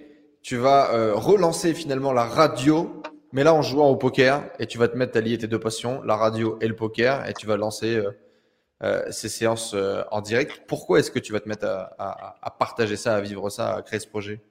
C'est une très bonne question, comme, comme d'hab avec tes questions. C'est toujours des très bonnes questions. un an et demi de grind online et à un moment donné, euh, je devenais fou ou tu dans tues le chat, ou tu tues le chat, ou faut que tu fasses quelque chose d'autre, quoi. Il fallait que je parle, il fallait que je parle. Non, non, mais je faisais, je continuais mon grain, il fallait pas que j'arrête. Je voyais les sous monter, enfin voilà, je voyais la, la, roll, la bankroll monter. Enfin, je me disais comment je peux arrêter, je peux pas arrêter. Donc j'ai pas arrêté, mais j'ai juste rajouté, euh, voilà, le dimanche c'était, c'était détente quoi. C'était stream, euh, on stream des tournois, on rigole. Ils voulaient voir Et donc ça, ça t'est venu aussi parce que tu étais consommateur, toi? Tu suivais des mecs, les parties commentées, les trucs, les machins, et tu t'es dit. Euh, non. Tu suivais quand même beaucoup de vidéos commentées. Je regardais les vidéos, mais je ne connaissais pas Twitch. Et en hmm. fait, du coup, ce qui s'est passé, c'est qu'Elki, à la Maison du Bluff, donc en 2015, où j'étais coach, il a donné aussi un cours ou deux. Et euh, on a donné un cours ensemble. Et Elki me dit euh, Yo, tu kifferais avec ta personnalité, tu kifferais Twitch. Je dis C'est quoi Twitch? Il me dit Ouais, c'est le truc qui il, cartonne il streamait du jeu vidéo à l'époque, lui, déjà? Il streamait déjà du poker. Déjà du poker. Euh, il streamait peut-être un peu du Hearthstone. Mais je sais pas si Hearthstone existait déjà, mais euh, à cette époque-là. Mais après, il a streamé du Après. Mm. Il streamait du poker. quand, tu regardes euh, Elki, j'imagine que tu le suivais euh, comme un enfant avec des étoiles plein les yeux ou pas? Ouais, ouais. Et ça fait quoi quand tu donnes un cours avec Elki? Ouais, je suis en mode. C'est vraiment ma vie maintenant. Tu t'arrêtes deux secondes, tu regardes autour de toi. Ah, c'est ma vie maintenant, ok. C'est ça. C'est cool. Et ça, ça m'est arrivé plusieurs fois dans ma vie. C'est des meilleurs, c'est des what the fuck moments. Euh, c'est les haha moments, ouais. Les haha moments. Et où tu es là, tu vois, tu fais. Hmm. Ça, c'est ma vie, ça. C'est ma nouvelle normalité, ouais. C'est ma normalité, ouais. Paf. C'est ouf. Ça fait plaisir. C'est pour ça ces moments-là qu'on vit aussi. Et euh, hmm. non, c'était un kiff, évidemment. C'est quelqu'un qui est très fort. Très, très fort pourquoi le stream pourquoi, lancer ce projet? Qu'est-ce qui va. Euh, bah, est-ce que tu as une vision à ce moment-là? Est-ce que tu as une vision Toujours, là, à ce moment-là, toujours aucune. Je, je stream le dimanche, euh, du coup, pour euh, bah, décompresser, parler avec des gens, ne plus être enfermé, m'amuser tout en montrant ma passion. Et là, c'est eux qui, pendant un an, me répètent, eux, les, les, auditeurs, dans le chat, Yo, il faut que tu fasses un site. Parce qu'ils voient que bah, ils apprennent beaucoup de choses avec mes conseils. Je donne des conseils, je fais du fun et tout. Je fais des blagues. Tu fais des canulars aussi quand même encore à ce moment-là. Je fais des canulars à ce moment-là, j'appelle. Euh, je, te découvre à ce moment-là, moi, avec. Euh, euh, alors, ça doit être un peu plus tard, mais il y avait l'eau virale, tout ça, dans l'appart, sur la radio. Ça, c'est 2016 déjà, ouais. ouais. C'est à ce moment-là où. C'est un an et demi après, tu m'as découvert, ouais. L'eau virale, ouais, ouais, c'était une. C'était une de mes, une de mes ex. Écoute, ouais, on a vécu un an et trois mois ensemble. Ouais, il y a beaucoup de. Et, euh, elle a streamé sur ma chaîne, elle a streamé le mercredi. Bah oui. Euh, ouais, Poker Panache, ça s'appelait. Hmm. Bref, tu vas développer du coup ce truc euh, pour kiffer avec, avec, avec la radio et puis, bah, puis tu, vas, tu vas kiffer. Tu vas kiffer. J'adore. Et les gens me disent crée une plateforme, crée, crée un site de coaching, crée un site de coaching. Vraiment, ils n'arrêtent pas. Ils disent inscris-toi sur Snapchat aussi. Je connaissais pas. Du coup, j'ai commencé à snapper et tout. J'allais quand j'allais à Vegas, là, décembre 2015, genre je snappais tous mes jetons et tout, j'étais là, ils adoraient. L'année d'après, Maison du Bluff 2016, là par contre, je me dis, il me rappelle pour faire coach, je me dis, mais attends, l'année dernière, euh, ça m'a rien apporté, à part c'était sympa. Peut-être que je devrais euh, réfléchir. Est-ce que je dois pas faire le site de coaching en même temps que la Maison du Bluff, là, ou juste après? Ça peut avoir un, du sens, non? Peut-être ça a marché. Je me dis, pourquoi pas Bon, ça marchait très bien au poker, mais je me dis, ça peut être cool d'avoir un site en parallèle et d'avoir deux business, tu vois? Donc, euh, même, enfin, je me dis même pas que ça pourrait être un business. En fait, pour moi, ça allait gagner euh, de la merde, tu vois? Ça allait, ça allait faire des, de l'argent de poche. Mais quitte à avoir un coup d'exposition, autant lancer le projet, quoi. C'est surtout ça. Hmm. Surtout que j'avais la team. Enfin, les gens, ils étaient. C'était un projet communautaire, en fait. Hein. les gens, ils aidaient, tout le monde aidait. C'était pas un truc. on savait même pas qu'on allait gagner de l'argent avec ça. Enfin, que j'allais gagner de l'argent avec ça. C'était mon projet seul. Bien sûr, si je faisais des vidéos, j'avais quelques gens que je stackais des pros euh, de poker que je taquais des parties euh, plus importantes qui sont joints à moi pour, euh, pour faire des vidéos au moins. Voilà, et c'était, j'ai lancé ça, écoute, ça a marché. Ça a marché, pas tout de suite, mais ça a marché parce que les gens, ils, ils avaient un manque en France de, d'informations sur les, sur les techniques et les stratégies qu'il y avait au poker. il n'y avait plus trop de communication sur ça. Il y avait des trucs à l'époque, mais ils avaient arrêté. Euh, les, tu sais, les Alexandre Luno et tout ça, ils avaient un site, ils avaient arrêté. Euh, il y avait un autre site, ils avaient arrêté. Donc tout on, a on a failli être associés. Je, suis passé à deux doigts de, de, la Golden Pépite, le Golden Stacking. J'ai créé pokergagnant.fr au moment où tu as créé yoviral.fr. Alors c'était un peu après, je crois. Ça doit être euh, fin 2016, début 2017 que je lance pokergagnant.fr. Tu étais déjà en place, si je dis pas de bêtises. J'étais déjà en place, ouais, 2016, avril, ouais.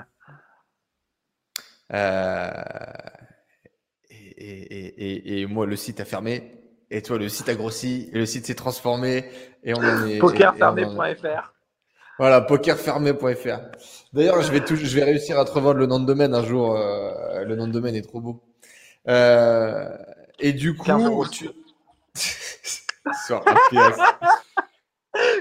Derrière, tu vas réaliser un autre de tes rêves euh, de gosse, euh, c'est que on va te foutre un logo sur le dos, quoi. Tu vas être sponsorisé PMU. Euh, ouais, t'es un, joueur de, es, un joueur de cash game, donc limite le stacking, t'en as pas forcément besoin. T'as monté ta rôle, donc tu te, es capable de t'autofinancer. Et pourtant, tu vas devenir l'égérie PMU du coup. D'ailleurs, à ce moment-là, tu as déjà commencé à beaucoup streamer, faire des vidéos. D'ailleurs, euh, j'ai partagé tout à l'heure en story. Euh, vidéo de 2016, mai 2016, 20 mai 2016, je gagne 150 000 euros euh, en direct. Et, et, moi, ce qui me touche en fait dans ce yo, ce qui me touche toujours aujourd'hui, même si bon forcément ta mûri et tu es, différent, mais ce qui me touche à l'époque et je pense pourquoi ça a marché, c'est cette vulnérabilité. Euh, cette sincérité, cette humanité, je pense qu'il y a derrière, où tu es là, tu dis, les gars, je vous l'avais dit, un jour on allait gagner les six chiffres, je le savais, j'y ai toujours cru. Et là, il y a le chat qui s'enflamme et les mecs qui disent, bah oui, euh, tu l'as fait, tu, tu, tu m'inspires, machin, on est là, on est avec toi, vas-y. Et le lendemain, tu as fait 20 h 10 h du mat ou 11 h du mat, euh, tu es à 3 left ou 4 left, tu es, à deux doigts de pleurer, et cette phrase que tu vas prononcer en 2016, qui est la même que quand tu vas faire finale des WSOP, on en reparlera, C'est pour ça que je joue à ce jeu. Et, on sent que tu es ému. On sent que tu es comme un gosse à Noël en train d'ouvrir le cadeau qu'il a toujours attendu, tu vois. Et c'est ça, en fait, moi, je pense que, bah, déjà, pourquoi je me suis arrêté sur le stream et j'ai continué à le regarder, pourquoi je t'ai respecté et pourquoi ça a marché et, et, la viralité finalement derrière du contenu, c'est que t'emmenais les gens dans ton rêve, en fait, au final. Ouais. Cette, vidéo, cette, vidéo, cette vidéo, il faut la regarder parce que elle est, elle, est juste, elle est juste incroyable. Et, euh, et l'autre vidéo qui est, elle est, sur YouTube, bien évidemment. 20 euh, mai 2016, regardez à partir des dates. Vous pouvez regarder dans les vidéos les plus vues. Ça doit être la deuxième vidéo les plus vues de la chaîne de, Yo au moment où je parle. Ouais, c'est juste la fin du tournoi. C'est juste euh, le moment où je m'esclave à la fin. On n'a pas besoin de connaître le poker pour, pour la regarder. Mais euh, ah, c'est pour ça que je jouerai toute ma vie à ce jeu d'ailleurs. Parce que c'est des moments beaucoup trop d'osmose. quoi. C'est incroyable. C'est le nirvana. Tu fais et des heures et des heures de PMU. PMU, tu n'en as pas besoin, mais ça, va être un. Non, mais c'est sûr que là, là j'ai les planètes. C'est un rêve quand, ça se réalise? C'est un. Ouais, c'est cool, c'est vraiment cool. À ce moment-là, j'étais déjà, déjà sorti du rêve du sponsoring, puisque à ce moment-là, bah, tu sais, bah, je l'ai dit, même je n'ai pas caché financièrement combien j'avais, mais à ce moment-là, je ne sais plus, j'avais 400 euh, ou 500 000, donc 500 euh, 000, je crois déjà. Donc c'était si tu veux, quand Qu'est-ce qui se passe dans la tête de Johan? Qu'est-ce qui se passe dans la tête de Johan? Pas de Yo Viral, de Johan. Quand tu as 500 000 balles sur ton compte. Alors, ça s'est pas, fait euh, ça s'est pas fait ça s'est fait. Non, mais ça s'est fait. Bah non, mais ça s'est fait, euh, ça s'est fait en très peu de temps au final par rapport à ce que je croyais que ça se... combien de temps ça prendrait. Euh, tu pètes pas, tu pètes pas un plomb. Je veux dire ta relation avec l'argent quand tu as grandi et tout machin. déjà, est-ce que tu imaginais pouvoir un jour avoir 500 000 euros sur ton compte en banque? Jamais. Euh, jamais j'imaginais ça. Et jamais j'avais target ça à l'époque. Jamais. Hmm. Dans ma tête, en fait, jamais en fait. Je crois que j'ai jamais, jamais pensé. tu t'es dit un jour je serai millionnaire, un jour j'aurai. Euh, jamais. Mais jamais. Ça, c'est ouf par contre. Et je pense pas que ce soit bien ou pas bien d'y penser. Je pense que si le mec, il vous... s'il y en a qui ciblent d'être millionnaire et tout, mais qui ont vraiment euh, se donné moyen de le faire, ça peut être pas mal, je pense. Mais moi, je n'ai jamais ciblé. Alors, je l'ai ciblé en cours de route, par contre. Hein. Mais euh, je ne l'ai pas ciblé à l'époque quand j'étais jeune. Euh, les trucs de. Moi, je pensais juste euh, j'allais être animateur radio, ce genre de trucs, tu vois. En fait, c'est peut-être parce que c'était pas pudiquement, je me, j'assumais pas de penser à l'argent, peut-être, je sais pas. c'est peut-être pour ça. Hein. Je pensais pas, tu sais, c'est pas bien de se fixer des objectifs d'argent. peut-être je me disais ça, je sais pas. Mais donc, du coup, je pensais juste être animateur radio. Jamais je me disais, je vais être millionnaire. Et, c'est quoi le brain fuck? Qu'est-ce qui se passe dans ta tête à ce moment-là? Comment est-ce que tu te regardes? Genre, quand t'as 400 000 sur ton compte en banque, tu te regardes dans le miroir et tu te dis Toi, t'es beau, mon gars. Qu'est-ce qui se passe C'est bien. Je me dis c'est bien, mais il faut que, faut que je continue. je me dis c'est bien, mais pas en mode il m'en faut plus, mais pas en mode genre ah, négatif, il m'en faut plus. C'est il faut qu'on continue, j'ai rien accompli là encore. C'est euh, ça fait un an et demi que je grind euh, comme un fou, mais, mais en mode euh, bah, il faut que je continue, quoi. Je suis, à ce moment-là, je dois avoir, je sais plus, 20, euh, 28, je sais pas, 27. Mais ta vie, ta vie, elle se résume à bosser à ce moment-là? Bah, j'ai voyagé, mais je bossais, je m'amusais en bossant en fait. J'ai step up en faisant du cash game live, quoi, les, les grosses. Quoi. Quand, quand tu as cette somme de départ, tu peux jouer, tu veux vraiment jouer cher. Quoi. Mmh. Là, j'ai fait plus d'un M sur, euh, juste sur le cash game live après. Donc, euh, il s'est passé euh, quoi C'est 2016 à, à 2019, genre. Donc, euh, trois ans. Mais c'est c'est énorme, ouais. C'est sûr que ça, les, ça, ça a pu booster des chiffres. Mais j'aurais jamais pu jouer ces sommes-là si j'avais pas si j'avais pas fait le grind au départ, tu vois. Donc, en, tant que joueur, en, tant que joueur, de cash game, tu attends toujours ton one time. Dans le milieu du poker, le one time, c'est ouais. ce jour où tu vas gagner le, la, la, récompense ultime, en général le gros prix et tous les joueurs de tournoi courent après euh, ce one time. Est-ce que toi, en tant que passionné de poker, mais en tant que joueur de cash game, tu cours encore après ça ou pas? Bah, Je cours après le, le, gros trophée, si tu veux, c'est-à-dire le WSOP ou quoi. Après, si c'est euh, financièrement un one time, euh, là, il faudra qu'il soit très haut, pour le coup, parce que comme je t'ai. Dit, voilà, maintenant je suis très à l'aise. Donc, du coup, les tournois à la gagne, en général, il y a 500 000, 1 million. Quoi. Donc, ça sera même plus vraiment un one time aujourd'hui pour moi. Euh, les one time, c'est ce qui va te faire, euh, je sais pas moi, un, fois, je sais pas combien sur ta bankroll, quoi, sur ton capital. C'est ça un one time. Et je l'ai jamais eu au final. Parce que même quand j'ai pris, ouais, quand j'ai pris mes 168 000 sur le tournoi dont tu as parlé, en mai 2016, bah, je, crois, je crois à ce moment-là, j'ai déjà 400 000. Donc, euh, si tu veux, euh, je passe à 560. euh, ça change. Ça change rien. pas la donne. Mes parties ne changent pas. Non, c'est pareil. Donc, si tu veux, euh, c'est un ouais. Mais, mais, mais quand même, je vis en. Enfin, je le. le- vraiment, grind, t'as vraiment grindé dizaines de milliers par dizaines de milliers, quoi.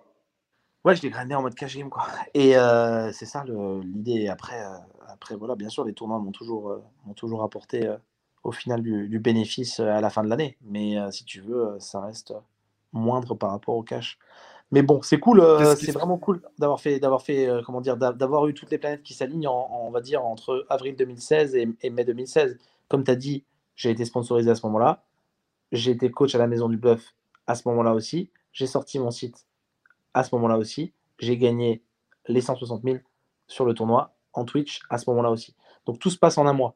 Donc en un mois, tu as quatre trucs qui euh, font parler de, moi.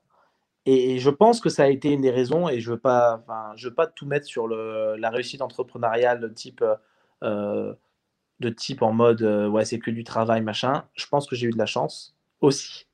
Et je pense que la chance, comme tu vois, les quatre éléments-là qui se, Bon, j'ai sorti intelligemment le site à ce moment-là, mais je ne pouvais pas savoir que j'allais faire euh, un mois après euh, la, la perf euh, devant euh, autant de viewers et surtout avec autant de répercussions derrière parce que bah, tout le monde en parlait et euh, aussi euh, comment dire le sponsoring au même moment. Donc c'est sûr que j'ai vécu le l'espèce de, de chance si tu veux à ce moment-là. Mhm. Mais en même temps, je l'ai provoqué. Ça faisait six ans que j'étais dans le game. Je suis pas arrivé en mode ouais, je suis dans le game et ça faisait six ans que j'en j'en cravachais quoi sur ce game. Qu'est-ce qui se passe dans slipper quand tu arrives à, à la plus, à la- à la finale la plus importante de toute ta vie? Championnat du monde de, de poker, le rêve de tout passionné, le rêve de tout joueur, même amateur, le rêve de tout professionnel.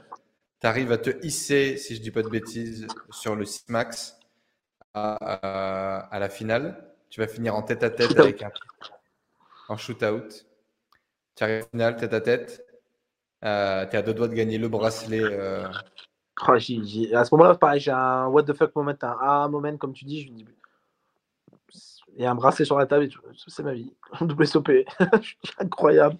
Ah, parce que le bracelet, pour ceux qui ne connaissent pas, c'est genre le, le Saint Graal, tu sais, au poker. C'est le bracelet de champion du monde, quoi. Il y en a, même s'ils en distribuent 60 par an, parce qu'il y a 60 épreuves euh, qui en donnent, mais ça reste quand même un Saint Graal. Il y a très peu de Français qui en ont, je sais plus, si c'est pas 15 ou un truc comme ça. 14, de, de l'histoire du poker. Et on a Ça certains Français 50 qui en ont plusieurs quand même, ces coquins. Oui. Et ça existe depuis 50 ans, le, les WSOP. Quand tu es à cette table-là, quand tu es à ce siège, genre que tu as rêvé, que tu as imaginé, que tu as peut-être visualisé toute ta vie, qu'est-ce qui se passe? Ouais, ouais, je me dis, euh, ben, je vais essayer de gagner. hein. Tant qu'à faire. Bon, bah, je ne l'ai pas gagné, j'ai fait deuxième, mais écoute, c'est déjà une victoire. hein. Mais bon, c'est sûr que j'aurais préféré gagner. Mais bon, ça va arriver.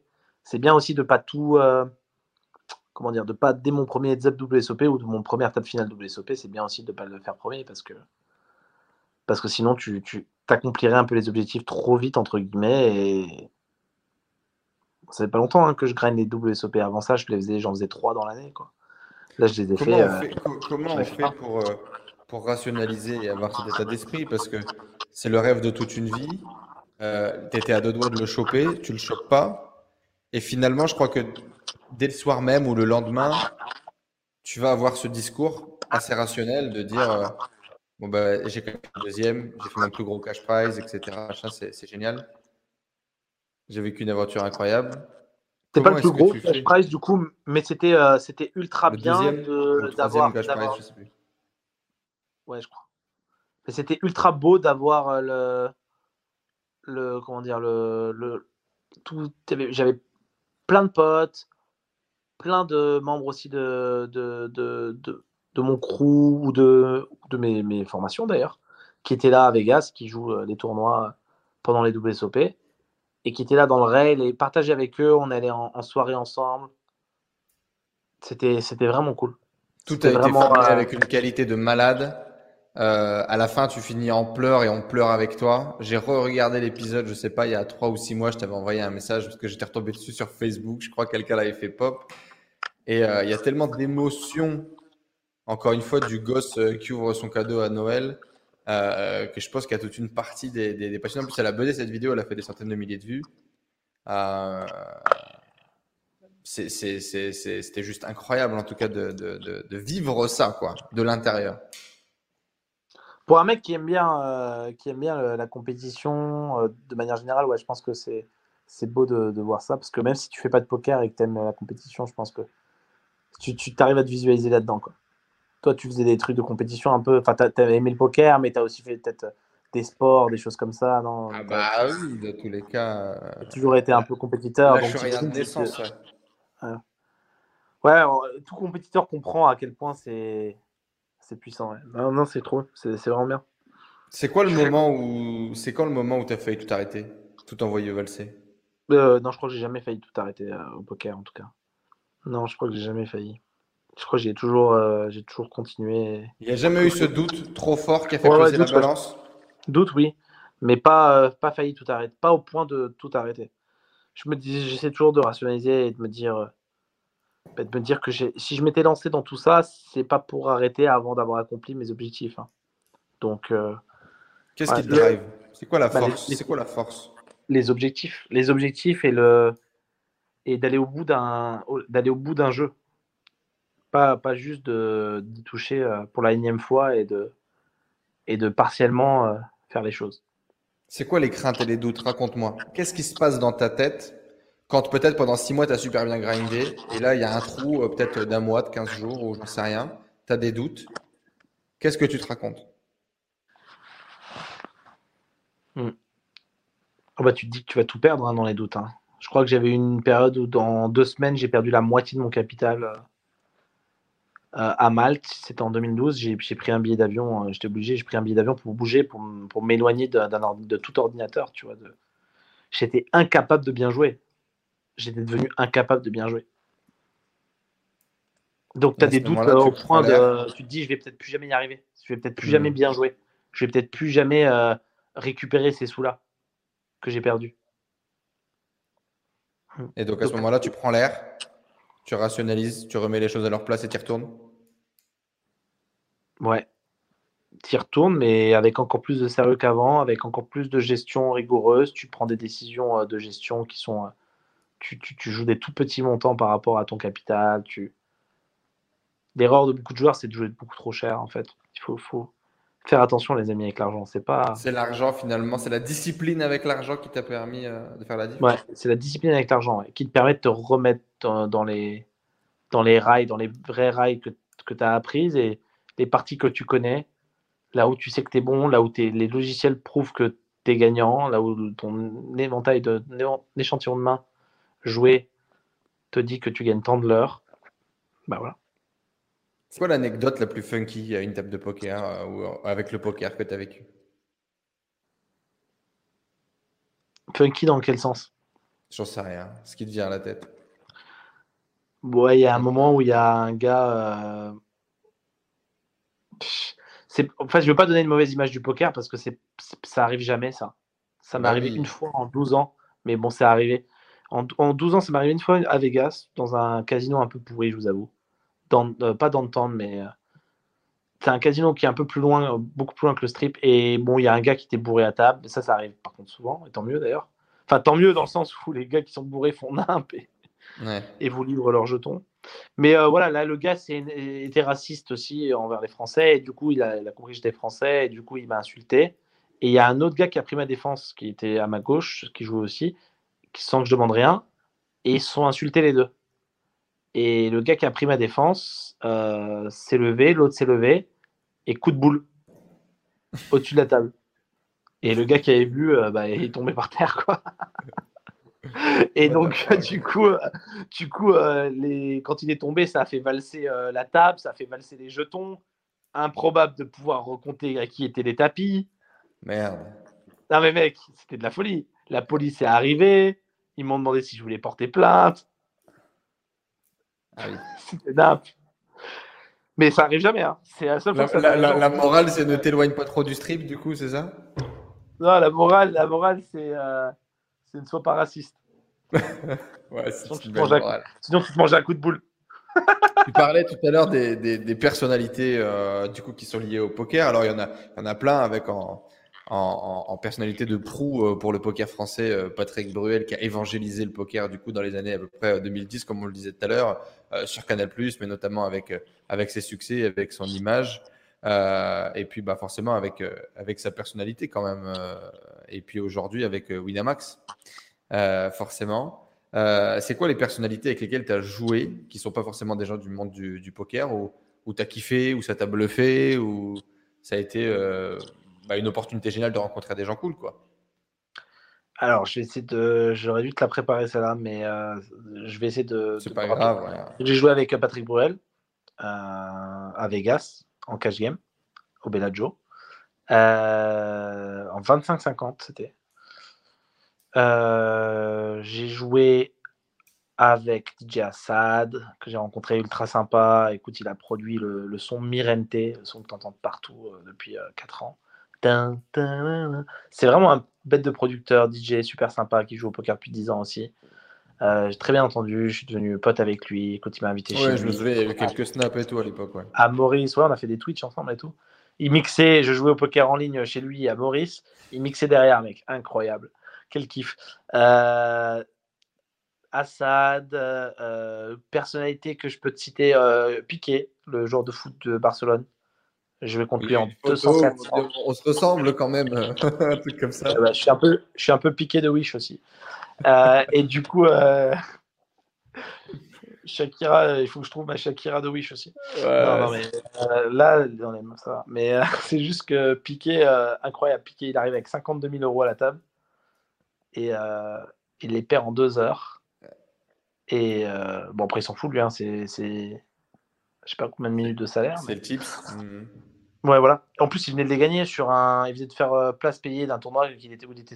Enfin, on lui payait le tournoi, un, site lui payait le tournoi. Donc, c'était son. J'avais pas compris pourquoi 52 000 en fait. Pas 50 000. C'était son ITM. Ouais, voilà, c'était un 25K le C'était son ITM, c'était sa place payée. Il est venu la rejoindre en cash game et voilà, de bonne humeur, il a serré la main à tout le monde et il était très cool. Euh, j'ai joué avec. Euh, écoute, là, c'était cher, c'était 200, 100, 200, on faisait option 400. bref, pour ceux qui connaissent, les puristes de poker. C'était en 2016, ça. D'ailleurs, c'était un peu nimp. C'était une partie où j'étais. Euh, enfin, voilà, j'ai. J'étais encore en contrôle. 25 buy je devais avoir, c'est ce qui n'est pas du tout conseillé. Mais voilà, il y avait ça. Quoi d'autre? J'ai joué des, réalisateurs de films, mais je ne saurais pas te dire les noms, mais des mecs, euh, a priori, qui pèsent. Des gens du showbiz, euh, Je crois que j'ai joué à Nuna, mais il y a longtemps, à la CF. Je crois que j'ai joué à Nuna, ouais, il y a vraiment longtemps, parce qu'il aime bien le poker. Euh, avant TPMP, il me semble. Vraiment, c'était peut-être en 2011-2012, un, dimanche sur un 100 balles de l'aviation. j'ai dû jouer, tu sais, le producteur de l'île de la Tentation, Fontaine, ça Bataille et Fontaine Fontaine Ouais, peut-être, ouais. Mhm. Ouais, voilà voilà, des... en fait, tu rencontres des gens, je, suis sûr j'en oublie plein. Hein. Euh, j'en oublie plein. J'ai dû jouer un basketteur aussi, je sais plus son nom. Hum. J'ai failli jouer Neymar avec mmh. Piquet sur la table, mais j'étais en liste et ça bougeait pas. Et voilà. Et j'ai failli jouer Neymar. Ça, ça, t'a créé. Euh, c'est quoi les trucs les plus beaux que le poker t'a amené à vivre? C'est quoi le plus beau souvenir? Que ce soit avec l'argent du poker, les rencontres du poker euh, ou le poker en lui-même? Je dirais les séjours à Vegas de manière générale. Tous les séjours à Vegas que j'ai. C'est ma ville préférée au monde. Et de loin. J'ai vraiment tombé amoureux de cette ville. Et c'est grâce au poker parce que je serais probablement jamais allé sinon. Ou comme tout le monde, trois jours en faisant la côte ouest des États-Unis. quoi. Mmh. Mais euh, non, non, j'ai passé, je crois, un an et demi de ma vie au final en QLA. Déjà. Et c'est que le début. Hein. Je compte acheter une maison là-bas, donc une, une villa là-bas. Et donc, c'est les, soirées, c'est les parties de poker, c'est les moments entre amis Non, c'est pas, pas spécialement les soirées, mais j'ai fait des très bonnes soirées. C'est le, le tout, quoi. C'est la ville euh, Vegas, c'est tout ce que tu peux vivre là-bas, euh, les aventures là-bas, les rencontres. Et ouais, tout, Vegas, Vegas, je dirais Vegas. Avant de fermer cette parenthèse du coup euh, poker et joueur pro de poker, Pourquoi toi plutôt qu'un autre? À quel niveau? Poker, ta capacité à devenir professionnel au poker, tu fais partie du top 0,1% peut-être certainement des joueurs de poker euh, dans le monde. Pourquoi toi plutôt qu'un autre? Qu'est-ce que tu as de plus? Qu'est-ce que tu as fait de différent? Euh, Ouais, je pense que c'est le côté euh, que j'aborde le jeu de manière stratégique. Et c'est pas que moi plutôt qu'un autre, c'est vraiment tous les, tous les joueurs pros sont, ont cette faculté à comprendre que ben, et à travailler le jeu quoi, et à comprendre que c'est pas juste jouer qui va vous permettre d'avoir les résultats, mais en, bonne partie, c'est tout ce que vous faites à côté de, de jouer. Donc c'est le fait, c'est vraiment le. le tu as fait le jeu, ouais. As fait votre routine aussi. Votre discipline, votre routine. Et tu as fait le jeu. Ouais. Le mental aussi. Bon, mais justement, je te disais fermer la parenthèse poker parce que il bah, n'y a pas que le poker. Alors, on l'a vu, il y a la radio, il y a, la personnalité publique que tu es en train de devenir progressivement, euh, que tu es déjà. Hein, tu as passé les 30 000 abonnés, donc euh, tu es déjà sorti un peu, on va dire, de la grotte uniquement des joueurs de poker. Euh, mais il y a une autre casquette aussi. Depuis quand tu as compris que tu étais un entrepreneur? Pas longtemps, je crois. Hein. C'est quand on me le dit, en fait. Sinon, je ne le savais pas. C'est quand, on, c'est quand des gens comme toi, euh, c'est quand des gens comme toi du monde du, du, du web marketing euh, me le disent. Sinon, je ne sais pas. Quand, quand, quand, tu lances une plateforme de poker, tu n'as pas l'impression d'entreprendre un projet, de lancer quelque chose? Je ne sais même pas ce que c'était entrepreneur. Vraiment, hein, je ne savais pas la définition. je ne savais pas. J'entends des entrepris, entrepris, toute ta vie, mais c'était naturel pour toi, quoi. Tu te posais pas vraiment la question. voilà, c'est ça. C'est ce que je fais de manière générale. En fait, j'en prenais, je le faisais déjà quand j'avais 17 ans avec euh, radio. Euh, je l'ai fait après. Je faisais, j'organisais des soirées aussi quand j'avais 14-15 ans au collège. Hmm. J'ai loué des salles. J'organisais des soirées. DJ, lumière. Quand est-ce que tu as, quand est-ce que tu as commencé à prendre sérieux, au, sérieux yoviral.fr Quand est-ce que tu l'as développé, que tu l'as professionnalisé? Quand est-ce que c'est commencé à devenir sérieux? En termes de résultats financiers, en termes d'impact Quand est-ce que ça a commencé à devenir sérieux? 2018. 2018. Il y avait combien de personnes qui utilisaient le site? Je crois que je, alors là, comme j'ai beaucoup délégué cette partie-là, mais je dirais, je crois qu'on a eu 25 000 au total euh, personnes qui, ont, qui sont passés par nos formats. Donc après, nous, on avait des petits. Ouais, c'est beaucoup, ouais. Euh, on est, on est l'école française de poker numéro 1 et de loin. Euh, on est très complet, c'est-à-dire qu'on aborde tous les sujets tournoi, cash game, mental, sit and go, spin and go, expresso. Enfin, on aborde tout en fait. Et on a des, des, des, des vidéos pour tout, des méthodes pour tout. Bien sûr que euh, on n'est pas les seuls et se former, c'est important, que ce soit avec nous ou avec euh, n'importe qui. Mais ce que je veux dire, c'est que effectivement, nos membres sont quand même globalement très satisfaits. Si tu vois mmh. les, retours, j'étais obligé de prendre le truc plus à cœur à partir du moment où je voyais les retours. Quoi.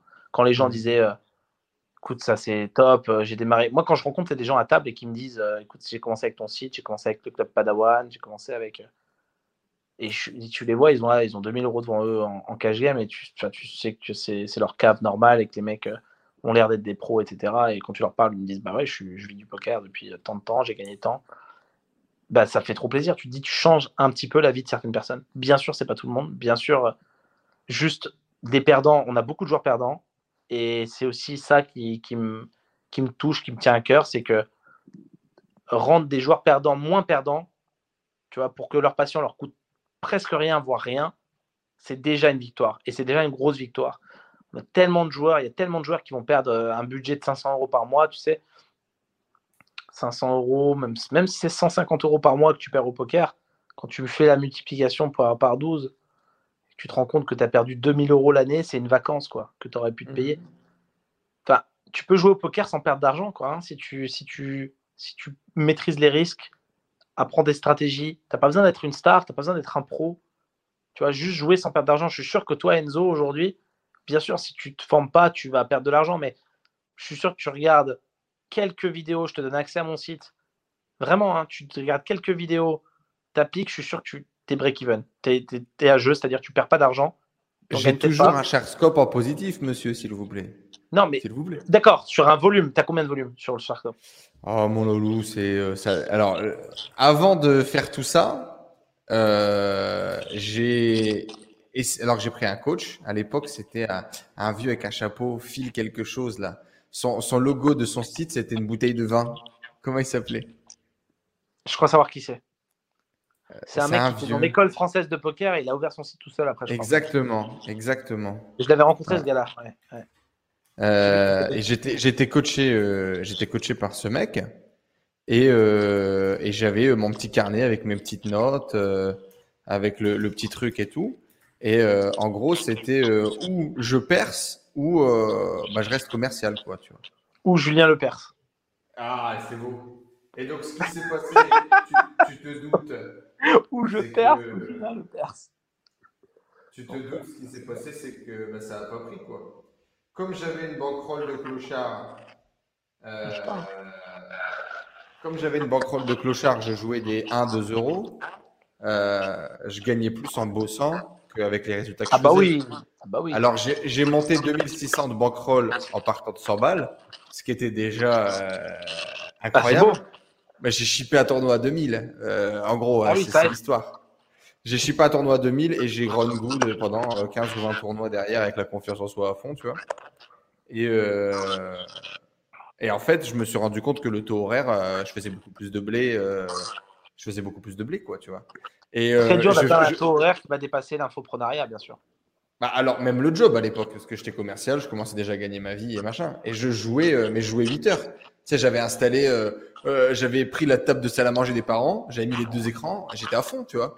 Je m'étais dit, vas-y, je vais essayer, quoi. Je vais essayer de rester. Et je suis en direct sur Twitch, hein. À l'époque, je ship le 2000 en direct sur Twitch. On est en 2014, frère. Incroyable. Et je lâche l'affaire parce que, euh, parce que je me dis, je vais, je vais faire du business, ça sera plus intéressant, ou je vais bosser, je vais faire autre chose de ma vie, quoi.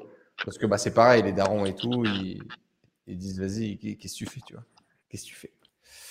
Je et donc, euh, et donc, je lâche l'affaire. Mais effectivement, je suis assez persuadé euh, que, que, que je pourrais le faire. Et dans tous les cas, il y a une phase de ma vie, bon, je t'en avais déjà parlé en off, mais euh, il y a un moment donné où je vais pouvoir freiner plus le travail au quotidien. Et je vais me faire six mois de, de club Padawan Elite en avancée.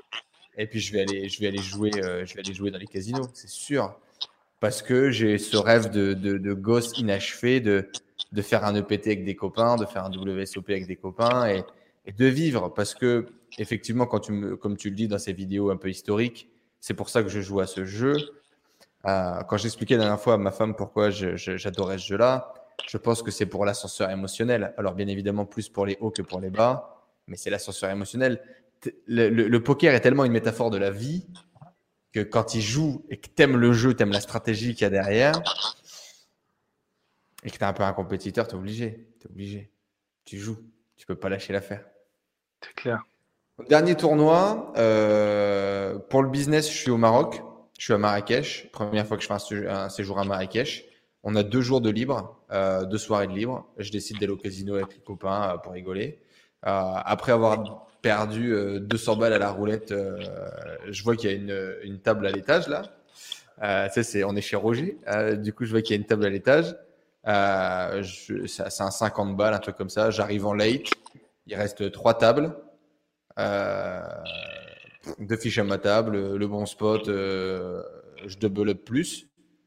Euh, J'arrive très vite en, en TF. euh, ils sont tous, ils sont, ils sont tous entre eux, donc euh, ils essayent de, de, il y, a- une collusion, quoi. Il y a une énorme collusion parce qu'en gros les mecs se connaissent et dès qu'il y a un étranger qui est à table, euh, bah ils viennent leur grailler leur pain, tu vois. Et donc il y a, une petite collusion, machin, et je sais plus, je vais prendre 250 de, de bénéf, quoi. euh, Comme ça, j'avais pas joué depuis si longtemps. Donc, euh, content. Et je vais les redonner, euh, tu sais, au putain de poker euh, rivière, là, en bas, le truc de merde qu'il faut pas jouer. euh, poker à la chatte, quoi. Mais, euh, ouais, non, non, mais c'est sûr et certain que c'est un vrai kiff, en tout cas, et qu'un jour ou l'autre. Alors, déjà, j'aime le vivre par procuration. Donc, c'est un vrai plaisir de pouvoir bah, suivre tes aventures euh, comme d'autres. J'ai eu la chance de rencontrer d'autres joueurs euh, pro de poker et c'est toujours un plaisir. C'est des discussions très intéressantes parce que, en général, c'est quand même des gens qui sont intéressants, qui ont un peu de vécu, qui ont un peu de background et, du coup, euh, en général, c'est des belles conversations. Il y a quand même beaucoup d'handicapés euh, dans le poker et ça aussi, c'est intéressant. À l'époque, j'ai découvert ma première niche. C'est-à-dire que j'ai vu qu'il y avait beaucoup de gens qui avaient gagné de l'argent, qui ne savaient pas du tout comment manager leur argent ou quoi faire de leur argent. Et j'ai vu beaucoup de gens qui ne savaient pas se recycler. C'est-à-dire, ils avaient joué un peu au poker, ils avaient un peu gagné, mais ils avaient fait autre chose de leur vie. Mais en fait, ils se sont rendus compte que c'était des handicapés, ils ne savaient rien faire et, du coup, c'était complètement paumé. Et du coup, moi, je voyais une opportunité énorme, tu vois, de faire quelque chose avec ça. Euh, quand je développais un peu poker gagnant, c'était un peu les, idées qui me venaient. Mais beaucoup de gens intéressants. Mais du coup, tu as décidé de créer Poker Pro euh, et d'être euh, et d'être un peu le messie du poker en France. Euh, moi, j'ai l'impression que oui, c'est un projet d'entrepreneuriat, donc pour gagner de l'argent. Il y a aussi une vision éducative, partage de ta passion. Et il y a une troisième vision qui est un peu politique finalement. Tu donnes une opportunité aux gens de gagner leur vie différemment, de pouvoir s'émanciper un petit peu du, du système. Est-ce que tu es conscient que tu as un peu euh, un rôle euh, politique aussi finalement avec ce programme ou pas du tout? Euh... Tu l'avais pas vu Je ne sais pas si j'ai envie. Je sais pas si j'ai spécialement envie que les gens qui sont pas dans le poker se lancent dans le poker. Je pense qu'avant mhm. tout, c'est des gens qui, euh, qui sont déjà en train de jouer au poker et qui, et, qui, et, et, qui perdent pour une partie et qui veulent arrêter de perdre, tu vois, et soigner le, le problème déjà c'est déjà une grosse mission pour moi. D'aller au point de. Bien sûr, s'il y a un mec, mais il faut qu'il soit sérieux, quoi, qui veut se lancer et qui me dit je vais me lancer, j'ai tant de capital à mettre, voilà, c'est de l'argent dont j'ai pas besoin, je peux tenter l'aventure, c'est des petites sommes, je peux faire des tournois à 1 euro. Tu vois, il y a des tournois à 1 euro. Ouais, là, je, là, je, valide le projet. J'ai plein d'amis qui sont démarrés avec des free rolls, hein, des tournois gratuits. Des mmh tournois à 1 euro aussi donc euh, et qui n'ont jamais eu besoin de redéposer d'argent. Je suis pas, je suis pas fan du projet du mec qui arrive et qui euh, et qui décide de jouer euh, tout de suite avec des 100 euros par-ci, des 100 euros par-là. À, coup de carte bancaire. Ça, je suis vraiment pas fan. Donc, c'est le meilleur moyen de les perdre d'ailleurs. voilà, dans ma politique aussi, j'ai j'ai le rôle d'avertir des dangers de, de, ce jeu-là. Hmm. Et Poker Pro, c'est un succès. Dès le, dès le premier lancement, ça, ça a bien marché. Donc, Poker Pro, c'est un gros programme de formation qui, qui, qui sont, c'est un petit peu un autre format euh, que les vidéos commentées, que les abonnements que tu as pu créer. Là, c'était vraiment un parcours de formation. Un format masterclass. Ouais. Voilà, format masterclass, on va dire peut-être beaucoup plus en détail, peut-être beaucoup plus en profondeur, avec un, une vraie vision euh, d'accompagnement.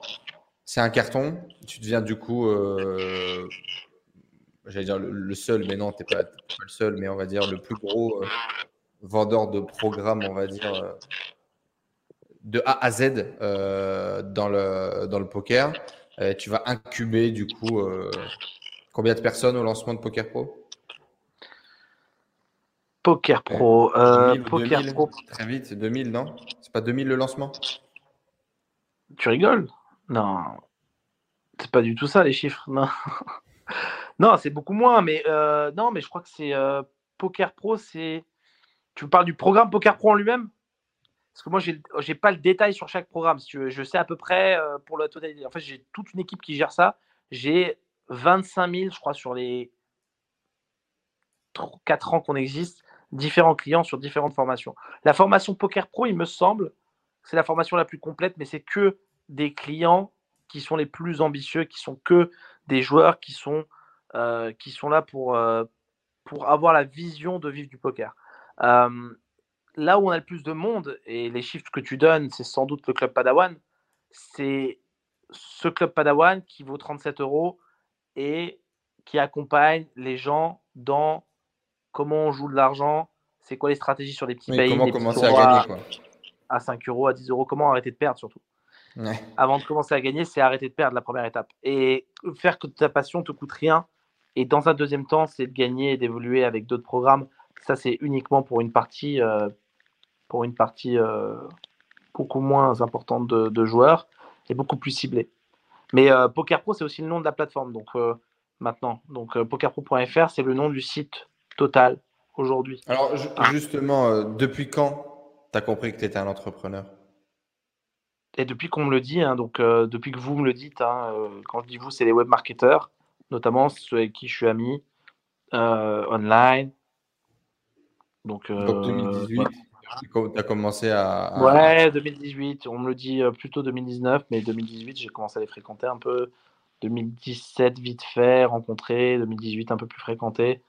2019. Qu'est-ce que tu as fait pour euh, prendre un peu plus au sérieux, du coup, ces projets-là, les faire passer à un autre niveau, professionnaliser le, le, le business, ton activité euh,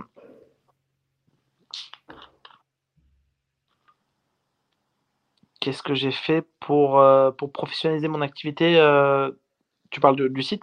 Bah oui, de l'académie, du site, de toute cette activité parallèle de formation et de coaching, ouais. Euh, Est-ce qu'il y a eu un vrai switch J'ai commencé à embaucher, j'ai commencé à embaucher des gens qui, qui étaient dans le milieu, un peu plus dans, dans le milieu de, du, du, développement informatique, quoi. Donc la plateforme est, Ouais, la plateforme est, est plus. de euh, le faire en mode artisanal et puis euh, vraiment le faire avec Ouais. Bien sûr. Mais je, il y a, y a des gens qui ont aidé au départ. euh, C'était une, une communauté au départ. C'est passé du communautaire à, euh, et je les remercie, mais du communautaire à euh, du professionnalisme. Donc euh, c'est vraiment une équipe professionnelle aujourd'hui, très professionnelle. Ta plus grosse galère en tant qu'entrepreneur, c'est quoi? Les banques, Ok. Comment ça s'est passé? Pourquoi des problèmes avec la banque? Bah les banques c'est, les banques c'est pas normal ce qui se passe. Enfin les banques tu peux pas euh, tranquillement euh, utiliser ton argent même avec tous les papiers, euh, avec tout le, tu peux pas. euh, on te demande 100 000 choses, on te, on te, on te- on t'empêche de faire des choses, on t'empêche de- d'être libre. En fait, si tu veux, une fois que l'argent il est à la banque, j'ai l'impression que pour qu'il en sorte, c'est une tannée. Hein. Et euh, T'as gagné trop d'argent trop vite Mais C'est non, pour ça que ça a été bloqué. simplement, euh, je pense que c'est simplement le système qui est qui, euh, qui cherche à, à, à marger sur, euh, sur notre argent. Je pense que simplement le système bancaire, peut-être que c'est sur des petits tout petits montants et ils le font pas parce qu'ils savent que les gens en ont besoin peut-être pour vivre, je sais pas. Mais il paraît qu'ils le font aussi. hein. J'entends parler de, de gens qui, à qui on demande pourquoi ils retirent 100 euros donc Mhm. euh, et qu'on empêche de retirer d'argent. Donc euh, voilà, je crois que c'est pas que à mon niveau. Je crois que c'est à tout niveau aujourd'hui que les banques euh, sont un réel problème dans la société. Elles te laissent pas disposer ton argent correctement. Elles te mettent des frais invisibles partout. Euh, tu payes, passes plus de temps à payer des frais finalement qu'à qu'à autre chose, qu'à qu'à parler à ton conseiller hein, en fait. Ouais, qu'à avoir un vrai service. Ouais, qu'avoir un service, hein, parce qu'il y a un service normalement à la base. Donc en fait, je ne comprends pas. Euh, d'où, le- d'où le, pour moi, d'où le, d'où la crypto, d'où Bitcoin. Avant la crypto, de manière générale, d'où la blockchain et Bitcoin, qui sont pour moi les deux choses les plus euh, révolutionnaires de, de ce siècle. Après, euh, après Internet, bien sûr. Après est- Internet, ouais. voilà. Mais on va dire que 2000, euh, Internet, c'était déjà là. Donc, Et en tant qu'entrepreneur, euh, en, en quoi ça t'a bloqué du coup ça? T'as pas pu investir comme tu voulais T'as pas pu Ouais, j'ai pas pu investir comme je voulais plein de fois, j'ai pas pu faire les mouvements que je voulais. Il y a des moments où je voulais payer ma TVA, euh, je pouvais pas le faire euh, parce que euh, parce que la banque ne permettait pas de faire des virements euh, assez importants ou parce que mais c'est un truc de fou. C'est parce que l'administratif, alors je dirais les banques et les, les administrations aussi. Les administrations pour valider tes projets d'entreprise, pour valider tes, ton, ton, ton système, pour valider tes employés, elles prennent des semaines voire des mois et du coup, tu es bloqué. Et tu veux faire les choses bien, mais tu es bloqué plein de fois. Donc ouais, ça m'a retardé dans plein de choses. Aujourd'hui, tu te présentes comme étant un gaming entrepreneur sur LinkedIn, ça veut dire quoi? Il y a marqué ça sur LinkedIn? Ouais. Tiens, je rajoute un truc sur les banques. J'ai une banque qui a fermé il y a trois ans. J'avais 100 000 euros, c'était sous de l'entreprise. C'est avec ça que je payais euh, des employés, etc. Mais sont, je les ai toujours pas. Elle a fermé la banque. Ils donnent pas les sous. La banque a fermé, mais l'État est censé donner les sous. Pas donné. Mais je vais les récupérer. Mais c'est pas, ça n'a pas empêché non plus de, de- fonctionner. Heureusement, j'ai, j'ai, gagné beaucoup au poker, je gagne encore de l'argent au poker. J'ai pu payer de mes, mais j'ai payé de mes comptes perso.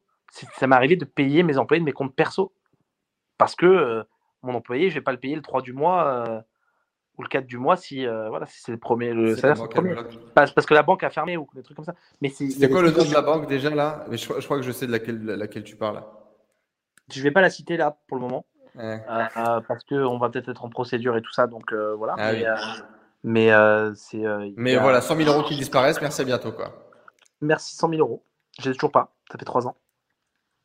Et, et tu vois, c'est, ça n'arriverait. Enfin, si on dispose de notre argent normalement, on est à une ère d'Internet, on a une ère de cloud, on a le droit de disposer de nos photos, nos vidéos. Ça prend beaucoup plus de place que des chiffres informatiques dans un cloud. Pourquoi on ne peut pas disposer de notre argent quoi? Bah Parce qu'il y a un intérêt à, ce qu'on n'en dispose pas. C'est qu'ils font de l'argent avec notre argent, et ils en font beaucoup. Ça, c'est une évidence. Ouais. Mmh. Et donc, du coup, euh, c'est vraiment tout un. Et qu'on nous conditionne dans notre tête dès l'en plus, de plus jeune enfance qu'il faudra un compte en banque. Non, mais qu'on nous conditionne à ouvrir un compte en banque comme si c'était un truc normal. Ouais, tu vas avoir ta CB et tout, c'est génial. Bah, Aujourd'hui, il y a tout moyen d'avoir sa CB. Tu peux avoir ta CB et dépenser du bitcoin si tu veux. Il y a des systèmes, il y a des applis. Tu vois ce que tu dépenses en temps réel. Tu t'es relié au bitcoin. Bah ouais, tu dépenses. Donc euh, voilà, tu n'es pas relié à, es relié à un truc, tu es relié à de l'or. Tu es relié à un truc qui est concret. L'or, le bitcoin, un truc qui est concret.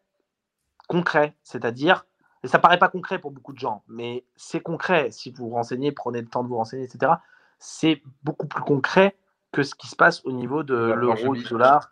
Voilà, ça imprime des billets par, par milliard et du coup, bah, votre argent se dévalue. C'est-à-dire que vos 50 euros que vous pensez économiser à chaque fois, quand je dis vos billets de 50, hein, c'est pas, pas 50 euros, il y en a qui économisent des tonnes et des tonnes. Ben, en fait, euh, on est en train de vous les voler sans, sans même passer par chez vous, sans même passer euh, sous votre matelas. On est en train de vous les voler mmh. parce qu'on les fait, on les rend moins puissants. C'est-à-dire que vos, euh, votre billet de 50, il vaut 25 dans, dans pas longtemps. Puis après, il vaut 12. Donc le pauvre père de famille dans certains pays du monde en Amérique du Sud, en Afrique, qui a voulu faire les choses bien, qui n'est pas allé au, PMU du coin dépenser l'argent, qui n'est pas allé dépenser de l'argent n'importe comment, qui a économisé pendant 10 ans, 15 ans sous le matelas pour que sa famille soit à l'abri, pour qu'il puisse un jour acheter, parce qu'il savait que le prix d'une maison, ça valait tant. Au moment où il arrive pour acheter, on lui dit, monsieur, mais le prix d'une maison, c'est pas ça. Le prix d'une maison, c'est 10 fois plus cher, monsieur. Parce que l'inflation, en fait, elle a eu lieu, mais lui, il l'a pas vu. Il l'a pas vu passer. En fait, il court après un truc qu'il ne peut pas avoir parce qu'il l'économise. Mais en fait, pendant qu'il économise, les prix montent parce qu'ils impriment des billets. Vous comprenez? Donc la, hmm. société s'adapte et les prix montent. Et ça, je ne comprenais pas ce système-là. Et tout ça, c'est de la folie. C'est de la folie furieuse. C'est-à-dire qu'on est en train de voler les gens dans le monde entier depuis trop de temps maintenant. Il bah, faut que ça la Depuis la construction du système. Ça fait longtemps. T'imagines? Ça ne cesse pas. C'est trop bien fait. C'est de la poudre aux yeux. Les gens ne comprennent. On, ne comprend pas. On, continue de nous dire Personne Ouais, ouvre un compte en banque, c'est cool. Euh, tu vas avoir une black card, c'est cool. Tu vas pouvoir retirer 1500 par jour. Le, jour où j'ai lu euh, un bouquin qui s'appelle euh, Ce que vous n'avez pas pris à l'école ou un truc comme ça, c'est un bouquin d'un Australien qui a été imprimé en français par un type. un truc un peu. une petite maison d'édition. Et euh, c'est un bouquin de 500 pages. Elle est à 250 pages sur le système bancaire. Et j'ai lu ce, ce, ce, bouquin et, euh, et euh, plus jamais j'ai fonctionné correctement. Genre, euh, enfin, j'ai fonctionné correctement. Plus jamais j'ai fonctionné comme on voulait que je fonctionne. Donc, par exemple, euh, tu vois, typiquement, tout payer. En, fait, croire que tu dois être le parfait petit élève de la banque et que c'est la banque qui a le pouvoir, c'est faux. Et en général, dans la vie, c'est comme ça. C'est-à-dire que la société nous conditionne à faire que tout doit fonctionner comme ça, que tu dois être un bon petit soldat, un bon petit élève. Alors que dans les faits, c'est toi qui as le pouvoir. Typiquement, c'est toi qui as l'argent par rapport à la banque, etc. Et que, ben, fais un crédit, emprunte de l'argent, utilise-le et prends ton temps pour le rembourser. Euh, et, l'État, c'est pareil. Par exemple, demain, tu vas, tu vas pas payer tes impôts. Moi, par exemple, j'ai vécu dans une famille où euh, on n'a jamais payé les impôts en retard. Euh, et c'était important. C'était genre, on se préparait deux mois avant. Euh, ça mettait des sous de côté toute l'année. Et deux mois avant, ça préparait pour être sûr d'avoir les bons montants, le bon truc, le bon machin. Tu vois Et c'était genre, euh, il fallait le faire bien, dans les règles. Puis on était fiers d'aller payer ses impôts. Et en fait, quand tu comprends que bah, en France, tu payes pas tes impôts, euh, bah, tu vas demander, tu vas expliquer que tu as une situation un peu compliquée, on va te lisser tes impôts sur 5 ans parce que la France, ce qu'elle veut, c'est encaisser l'oseille. Point barre. Et en fait, là où toi, tu penses que tu t'es obligé une discipline euh, de faire euh, militaire euh, en pensant que c'était socialement ce qu'il fallait faire et que c'était ce qui est bien vu, bah, en fait, non. En fait, non, il y a plein d'autres moyens de fonctionner et, et, la banque est la plus belle enculade du monde. le système d'agio, etc. Ah, on parle pas de celui-là, ouais, c'est fou. Ouais. C'est magnifique. Là, pour eux, oui. ok, tu as des, des problèmes d'argent pour les gens qui le subissent. Déjà, je te nique à l'entrée, puis après, je te continue de te niquer tout du long, et tu, jamais tu ressors la tête de l'eau, jamais. C'est un truc de ouf. C'est un truc de ouf. Pour un service qui est inexistant, il faut savoir qu'une banque emprunte de l'argent à la banque sociale pour elle-même le prêter à ses clients et qu'une banque a moins de liquidité que ce qu'elle prête. Voilà.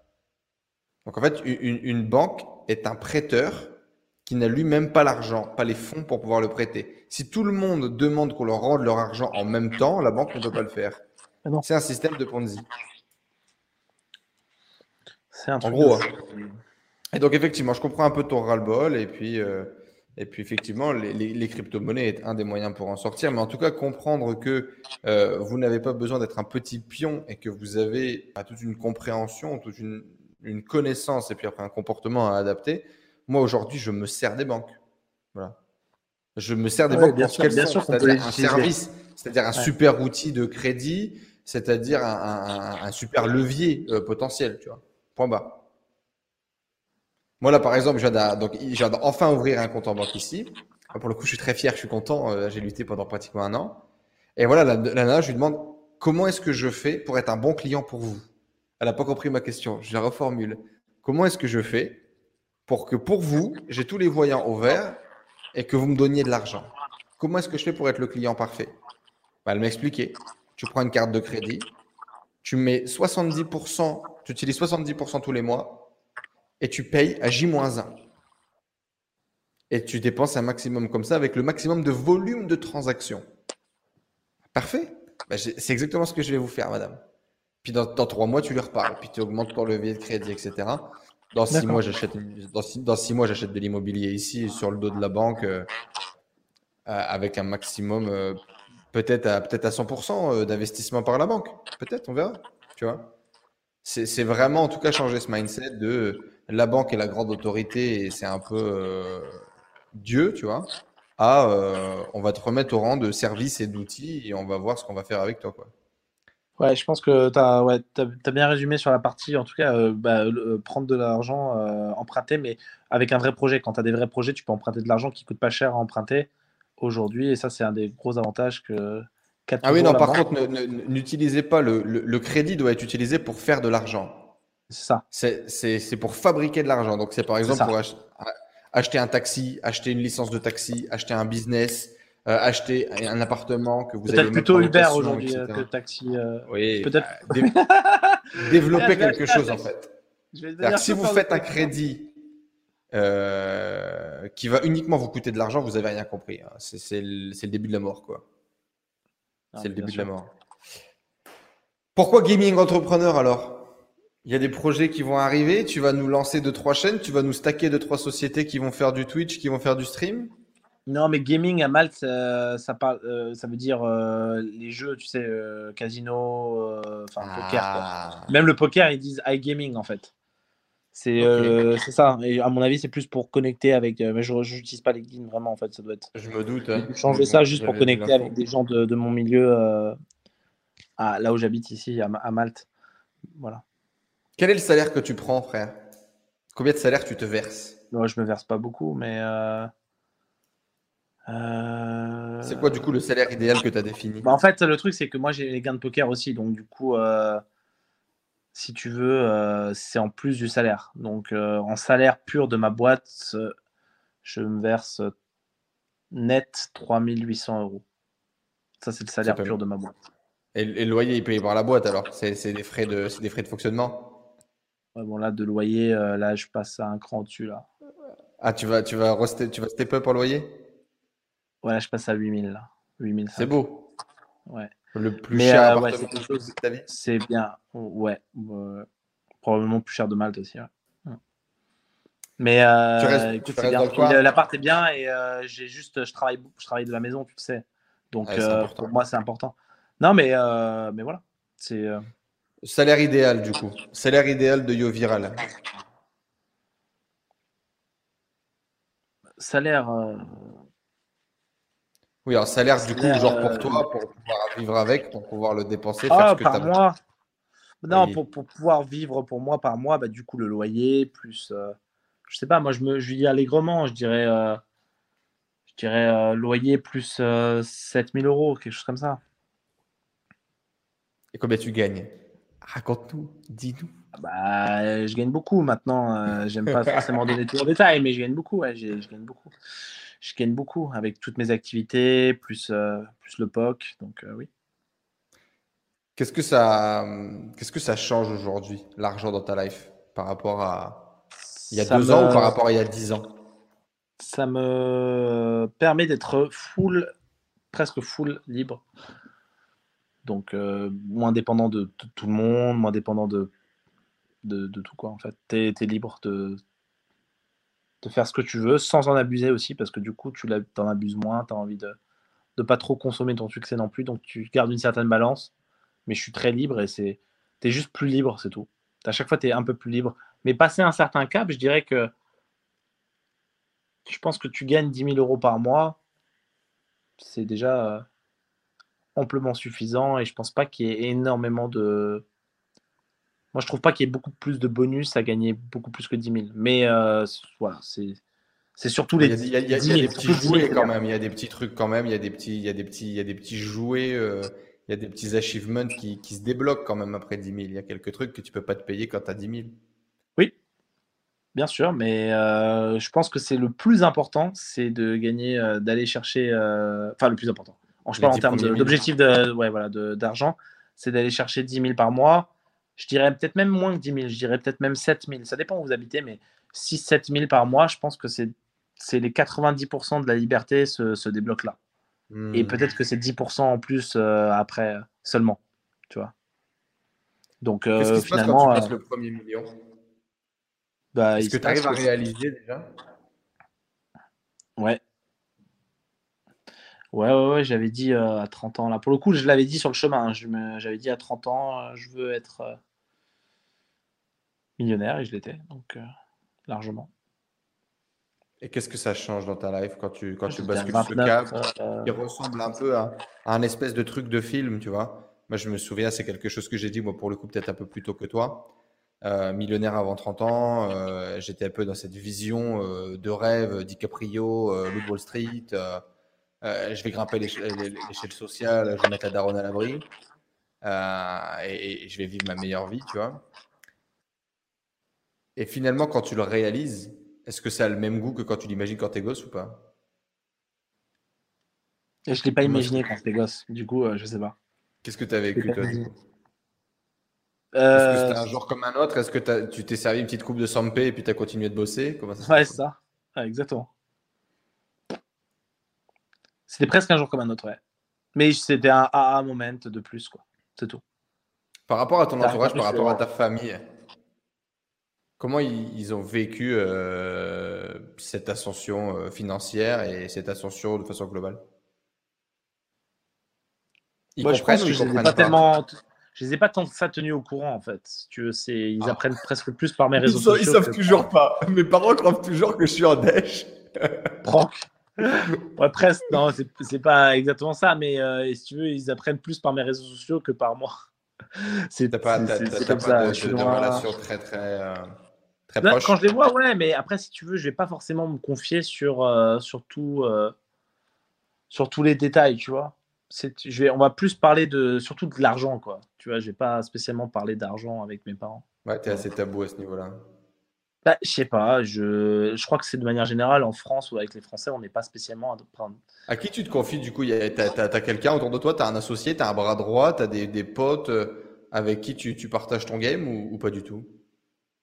J'ai des potes euh, avec qui je partage un peu, bien sûr, mais euh, c'est c'est un peu. euh, on parle, on parle pas forcément d'argent pur, mais on parle aussi de d'investissement, on parle de business, on parle de POC, on parle de voyage, voilà. Mais c'est pas forcément euh, que des sujets liés à l'argent pur. Voilà. C'est surtout des sujets liés à, tout ce que je viens de citer. Quand tu as dépassé. ce, avec des amis. Quand as dépassé ce, cap-là, euh, c'est quoi le next euh, goal pour toi? C'est quoi la, prochaine étape? On va où? YouTube. le, le, comment dire le le côté de ce que j'ai pas forcément accompli en radio. Euh, ça n'a un peu pas de sens aujourd'hui de revenir en radio parce que la radio, c'est un média qui, pour moi, va s'éteindre au fur et à mesure et qui s'est déjà bien, bien éteint. Normal parce que bah, il y a eu Internet et l'image et les téléphones portables et il y a tellement mieux à, faire que de. Et Nokia 3310. Voilà, ça a changé quoi. Donc si tu veux, ça sert à rien que j'aille en radio, mais si tu veux, le YouTube me, me fait du pied. J'aime beaucoup cette plateforme. Donc, euh, le plan, c'est d'aller à un million d'abonnés ou plus sur YouTube et je vais, je vais les atteindre, mais ça prendra le temps qu'il faudra. Et euh, ça va être euh, quelque chose de plus grand public, évidemment, plus lifestyle, orienté, Pourquoi, voyager. Pourquoi se mettre ce nouveau challenge, ce nouvel objectif? Quel intérêt d'avoir un million d'abonnés? Pour Yo Viral Ou pour Johan bah, Être un successful YouTuber, si tu veux. C'est être avoir réussi dans, dans un métier d'artistique. Et c'était un peu ce que je voulais faire avec la radio. Dans un métier d'animateur, d'acteur, tout ça réuni. J'ai fait aussi six ans de théâtre, on n'en a pas parlé, mais c'est euh, quelque chose qui me, qui me parle de. de, de... Bah, Aujourd'hui, c'est la meilleure plateforme parmi. Finalement, revenir à ce rêve de gosse euh, initial de la radio et, et, du média. Qui s'est transformé. Ouais. Streamer, je dirais aussi. C'est pour ça que je veux garder le côté streaming. J'adore. Je peux faire des émissions depuis chez moi, tu vois. Demain, je peux faire une libre antenne depuis chez moi aussi. Complètement. Donc, ça ne sera pas à la radio, mais ça serait sur Twitch, tu vois, ou sur YouTube. Donc, au final, euh, ça va totalement de mise euh, avec ce que je voulais faire. C'est le rêve de gosse maintenant, à nouveau. Sans pression. Ouais, sans pression. Ouais. Mais je vais m'en mettre un peu parce que là, je crois que j'avance pas assez pour, euh, pour atteindre mes objectifs. C'est vraiment, t'es pas assez focus. Ouais. ouais. Tu continues de jouer, euh, tu continues de jouer beaucoup au poker, à l'antenne, hors antenne. Euh, tu, bosses quand même, tu développes, euh, tu développes tes projets. Qu'est-ce qui te motive à bosser à partir du moment où l'argent est plus un enjeu? En tout cas, pour la partie poker, c'est que j'aime le jeu, j'aime trop le jeu, je jouerai toute ma vie. peut-être pas autant, peut-être plus en live et voilà. Mais tu fais plus de 80 000 mains par semaine si tu les fais encore? Non, c'était par mois. Par mois, pardon. Non, pas du tout. Là, je fais euh, beaucoup moins que ça. Non, là, je privilégie la qualité plutôt que la quantité. Euh, je privilégie les plus grosses parties.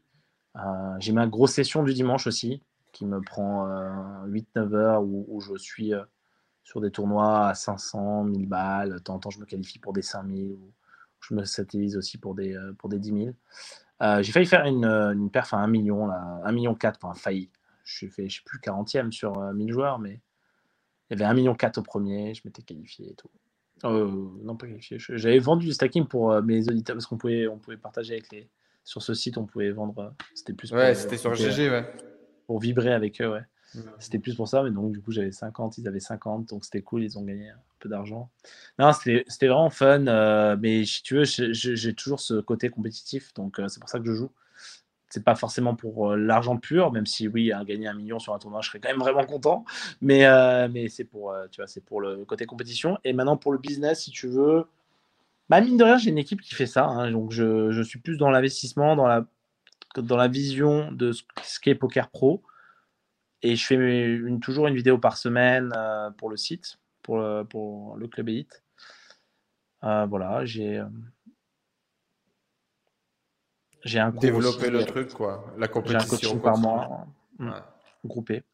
Et tu continues de prendre de la passion, euh, la même passion qu'au début. Et... Bah, la même passion qu'au début, non. En poker, forcément, j'ai pas la même passion qu'au début. Euh, elle, est, elle a évolué vers. Euh, au lieu d'avoir la passion du grind, comme je l'avais, grind, c'est quand tu joues pour monter de l'argent et, comme un fou, en termes de nombre d'heures, etc. Maintenant, j'ai la passion des titres. Donc, c'est une autre passion avant, j'avais pas spécialement, je m'en foutais des titres. Du moment que je gagnais de l'argent, euh, c'était le grind, tu vois. J'allais pas chercher des titres spécialement. Je faisais un peu des lives pour un one time. Mais là, aujourd'hui, c'est pour des titres. Donc, pour des bracelets WSOP, pour du. Et je viens juste de, depuis l'année dernière, de, mettre ces objectifs-là vraiment. Qui sont mes objectifs. Et là, été stoppé en plein, en plein en plein objectif par le Covid. Ce que je devais cette année faire des bêtes de tournois et, et, faire que ça, des tournois live, me déplacer partout dans le monde, filmer ça, euh, aussi pour YouTube. Été stoppé, mais c'est pas grave. L'année prochaine, en espérant. Ce n'est que, partie. Ou dans deux ans. Pour avant de clôturer cette longue euh, épopée euh, biographique de notre chariot viral, tu parles beaucoup d'investissement du coup. Euh, tu t'es euh, découvert une euh, nouvelle passion pour, pour l'investissement, tu es devenu investisseur. Depuis quand tu es investisseur Est-ce que tu es plutôt immobilier, crypto-monnaie, acheter de l'or? Est-ce que tu es plutôt stratégie agressive? Est-ce que tu es plutôt bankroll management discipliné comme tu étais au, poker? Qu'est-ce que tu as découvert du coup dans l'investissement? Comment c'est arrivé? Raconte-nous un peu. Euh, c'est arrivé à l'époque en 2017 avec euh, avant le boom des cryptos. Euh, c'est arrivé d'abord avec le Bitcoin et l'Ethereum. Bon souvenir, l'explosion du 2017 et le bull run du 2017, c'était incroyable comme moment à vivre. Ouais.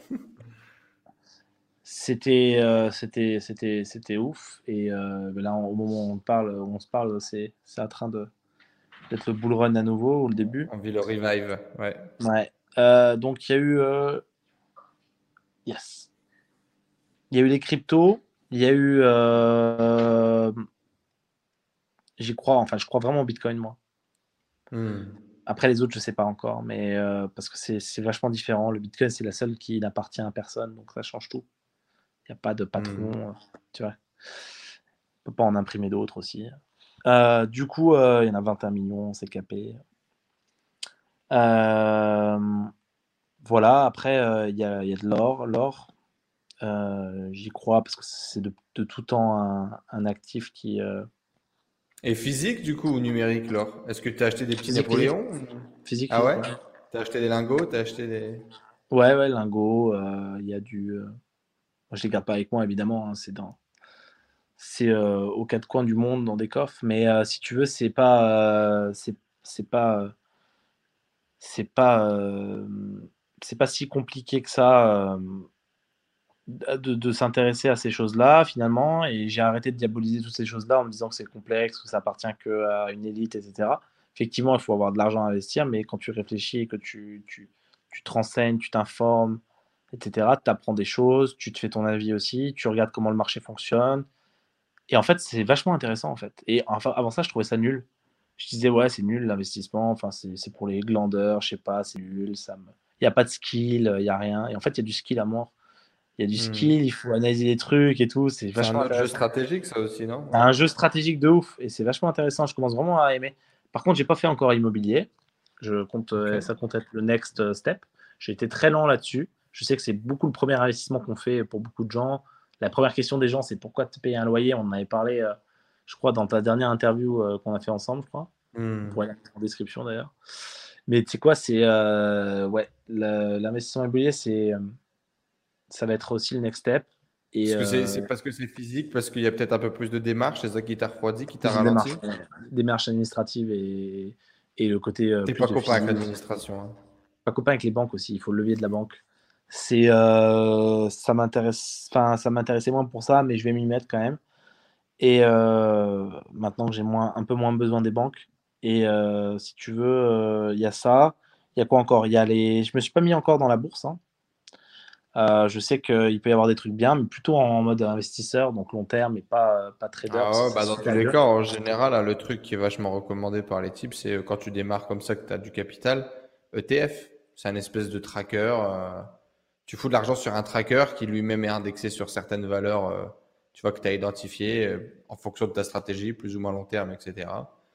Et puis, euh, ouais, tu, laisses porter, ouais. tu laisses, ouais, ouais. je, vois, je, vois, je vois le genre. je crois que j'attends le, j'attends de voir qu'on, soit vraiment full en crise, parce que là, c'est ce qui va arriver. Et pour hmm. voir le prix que. Parce que j'ai l'impression que les prix là sont pas vraiment ils sont encore un peu hauts et ils vont se casser la gueule parce qu'ils n'ont pas encore pris le, le, la vraie crise du Covid. je suis assez d'accord. les valeurs entières, elles ne sont pas assez chutées. Hein.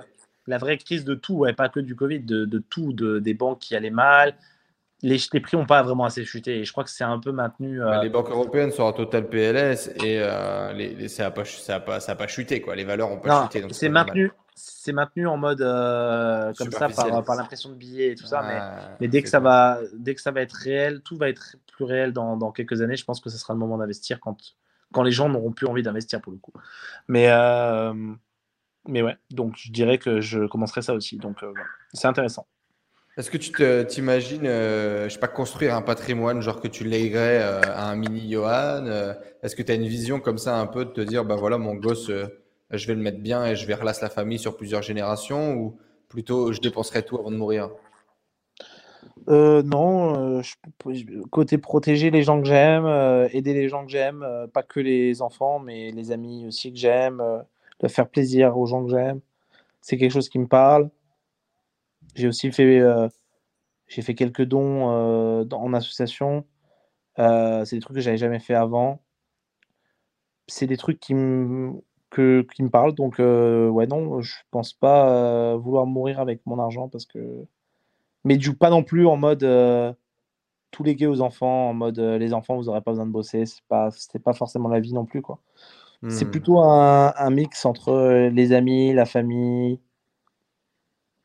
la compagne, tu vois. Qui fait quoi Thank you. Thank you for coffee. Allez, pour clôturer, euh, mon yo, si tu devais faire un peu euh, un retour sur ton histoire et sur euh, ton épopée, c'est quoi ton super pouvoir à toi? Si tu étais un super héros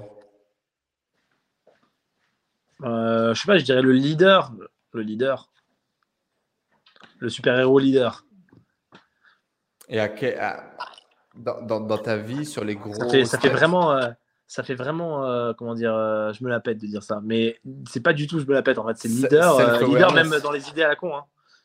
C'est leader dans les idées à la con aussi, leader dans les conneries aussi. Hein. C'est-à-dire que suivez-moi dans mes conneries. leader, c'est ta, ta, capacité à avoir lancé par exemple la radio à 17 ans sans vraiment te dire. tu vas sans imaginer le côté négatif, c'est ça, le côté leader? Ouais, même sans non, mais dire euh, les gars, on va au strip club, euh, tu vois, enfin c'est ça, tu vois, c'est même euh, c'est l'idée des gens à aller s'amuser, tu vois, mais en mode c'est ça peut être leader dans ouais, c'est dans des trucs à la con, des trucs parfois plus intelligents, mais leader quoi. Ta capacité à pouvoir impacter les autres et à les ramener dans ton plan quoi. Ouais, et qu'ils ils prennent, ils prennent du plaisir dans le process quoi. Super, eh ben, félicitations à toi en tout cas, Yo. C'était un plaisir de discuter avec toi. Un conseil pour tous ceux qui veulent devenir pro au poker, à part d'acheter et de, de, de, rejoindre Poker Pro, c'est quoi le conseil que tu donnes aujourd'hui à, tous les gens qui, qui veulent réussir à s'en sortir dans le poker? De jouer que la moitié du temps et l'autre moitié du temps de la réserver à étudier le jeu. Hmm. Et, voilà. Ne Pragmatique. Ouais. Vous jouez trop. Enfin, les gens jouent trop il croit que c'est ça vient que, juste en jouant. Donc voilà. Un mot de la fin, boss? GG euh, Enzo pour euh, cette interview. Good game. Non, franchement, euh, toujours très bien ces interviews, toujours très agréable. Et là, j'ai juste envie de pisser depuis 30 minutes. vraiment, j'ai la vessie pleine. La vessie, elle est fou. avec tout le sang que je m'ingère. dire, on fait un clap, on coupe et tout. Hein. Non, mais j'aurais dû. Là, les bouteilles de 100 il y en a, il y a, c'est un cimetière de 100 il y en a partout. Euh, je m'en ingurgite 4 euh, litres par jour et, euh, et je, suis, je suis blindé d'eau, d'eau gazeuse.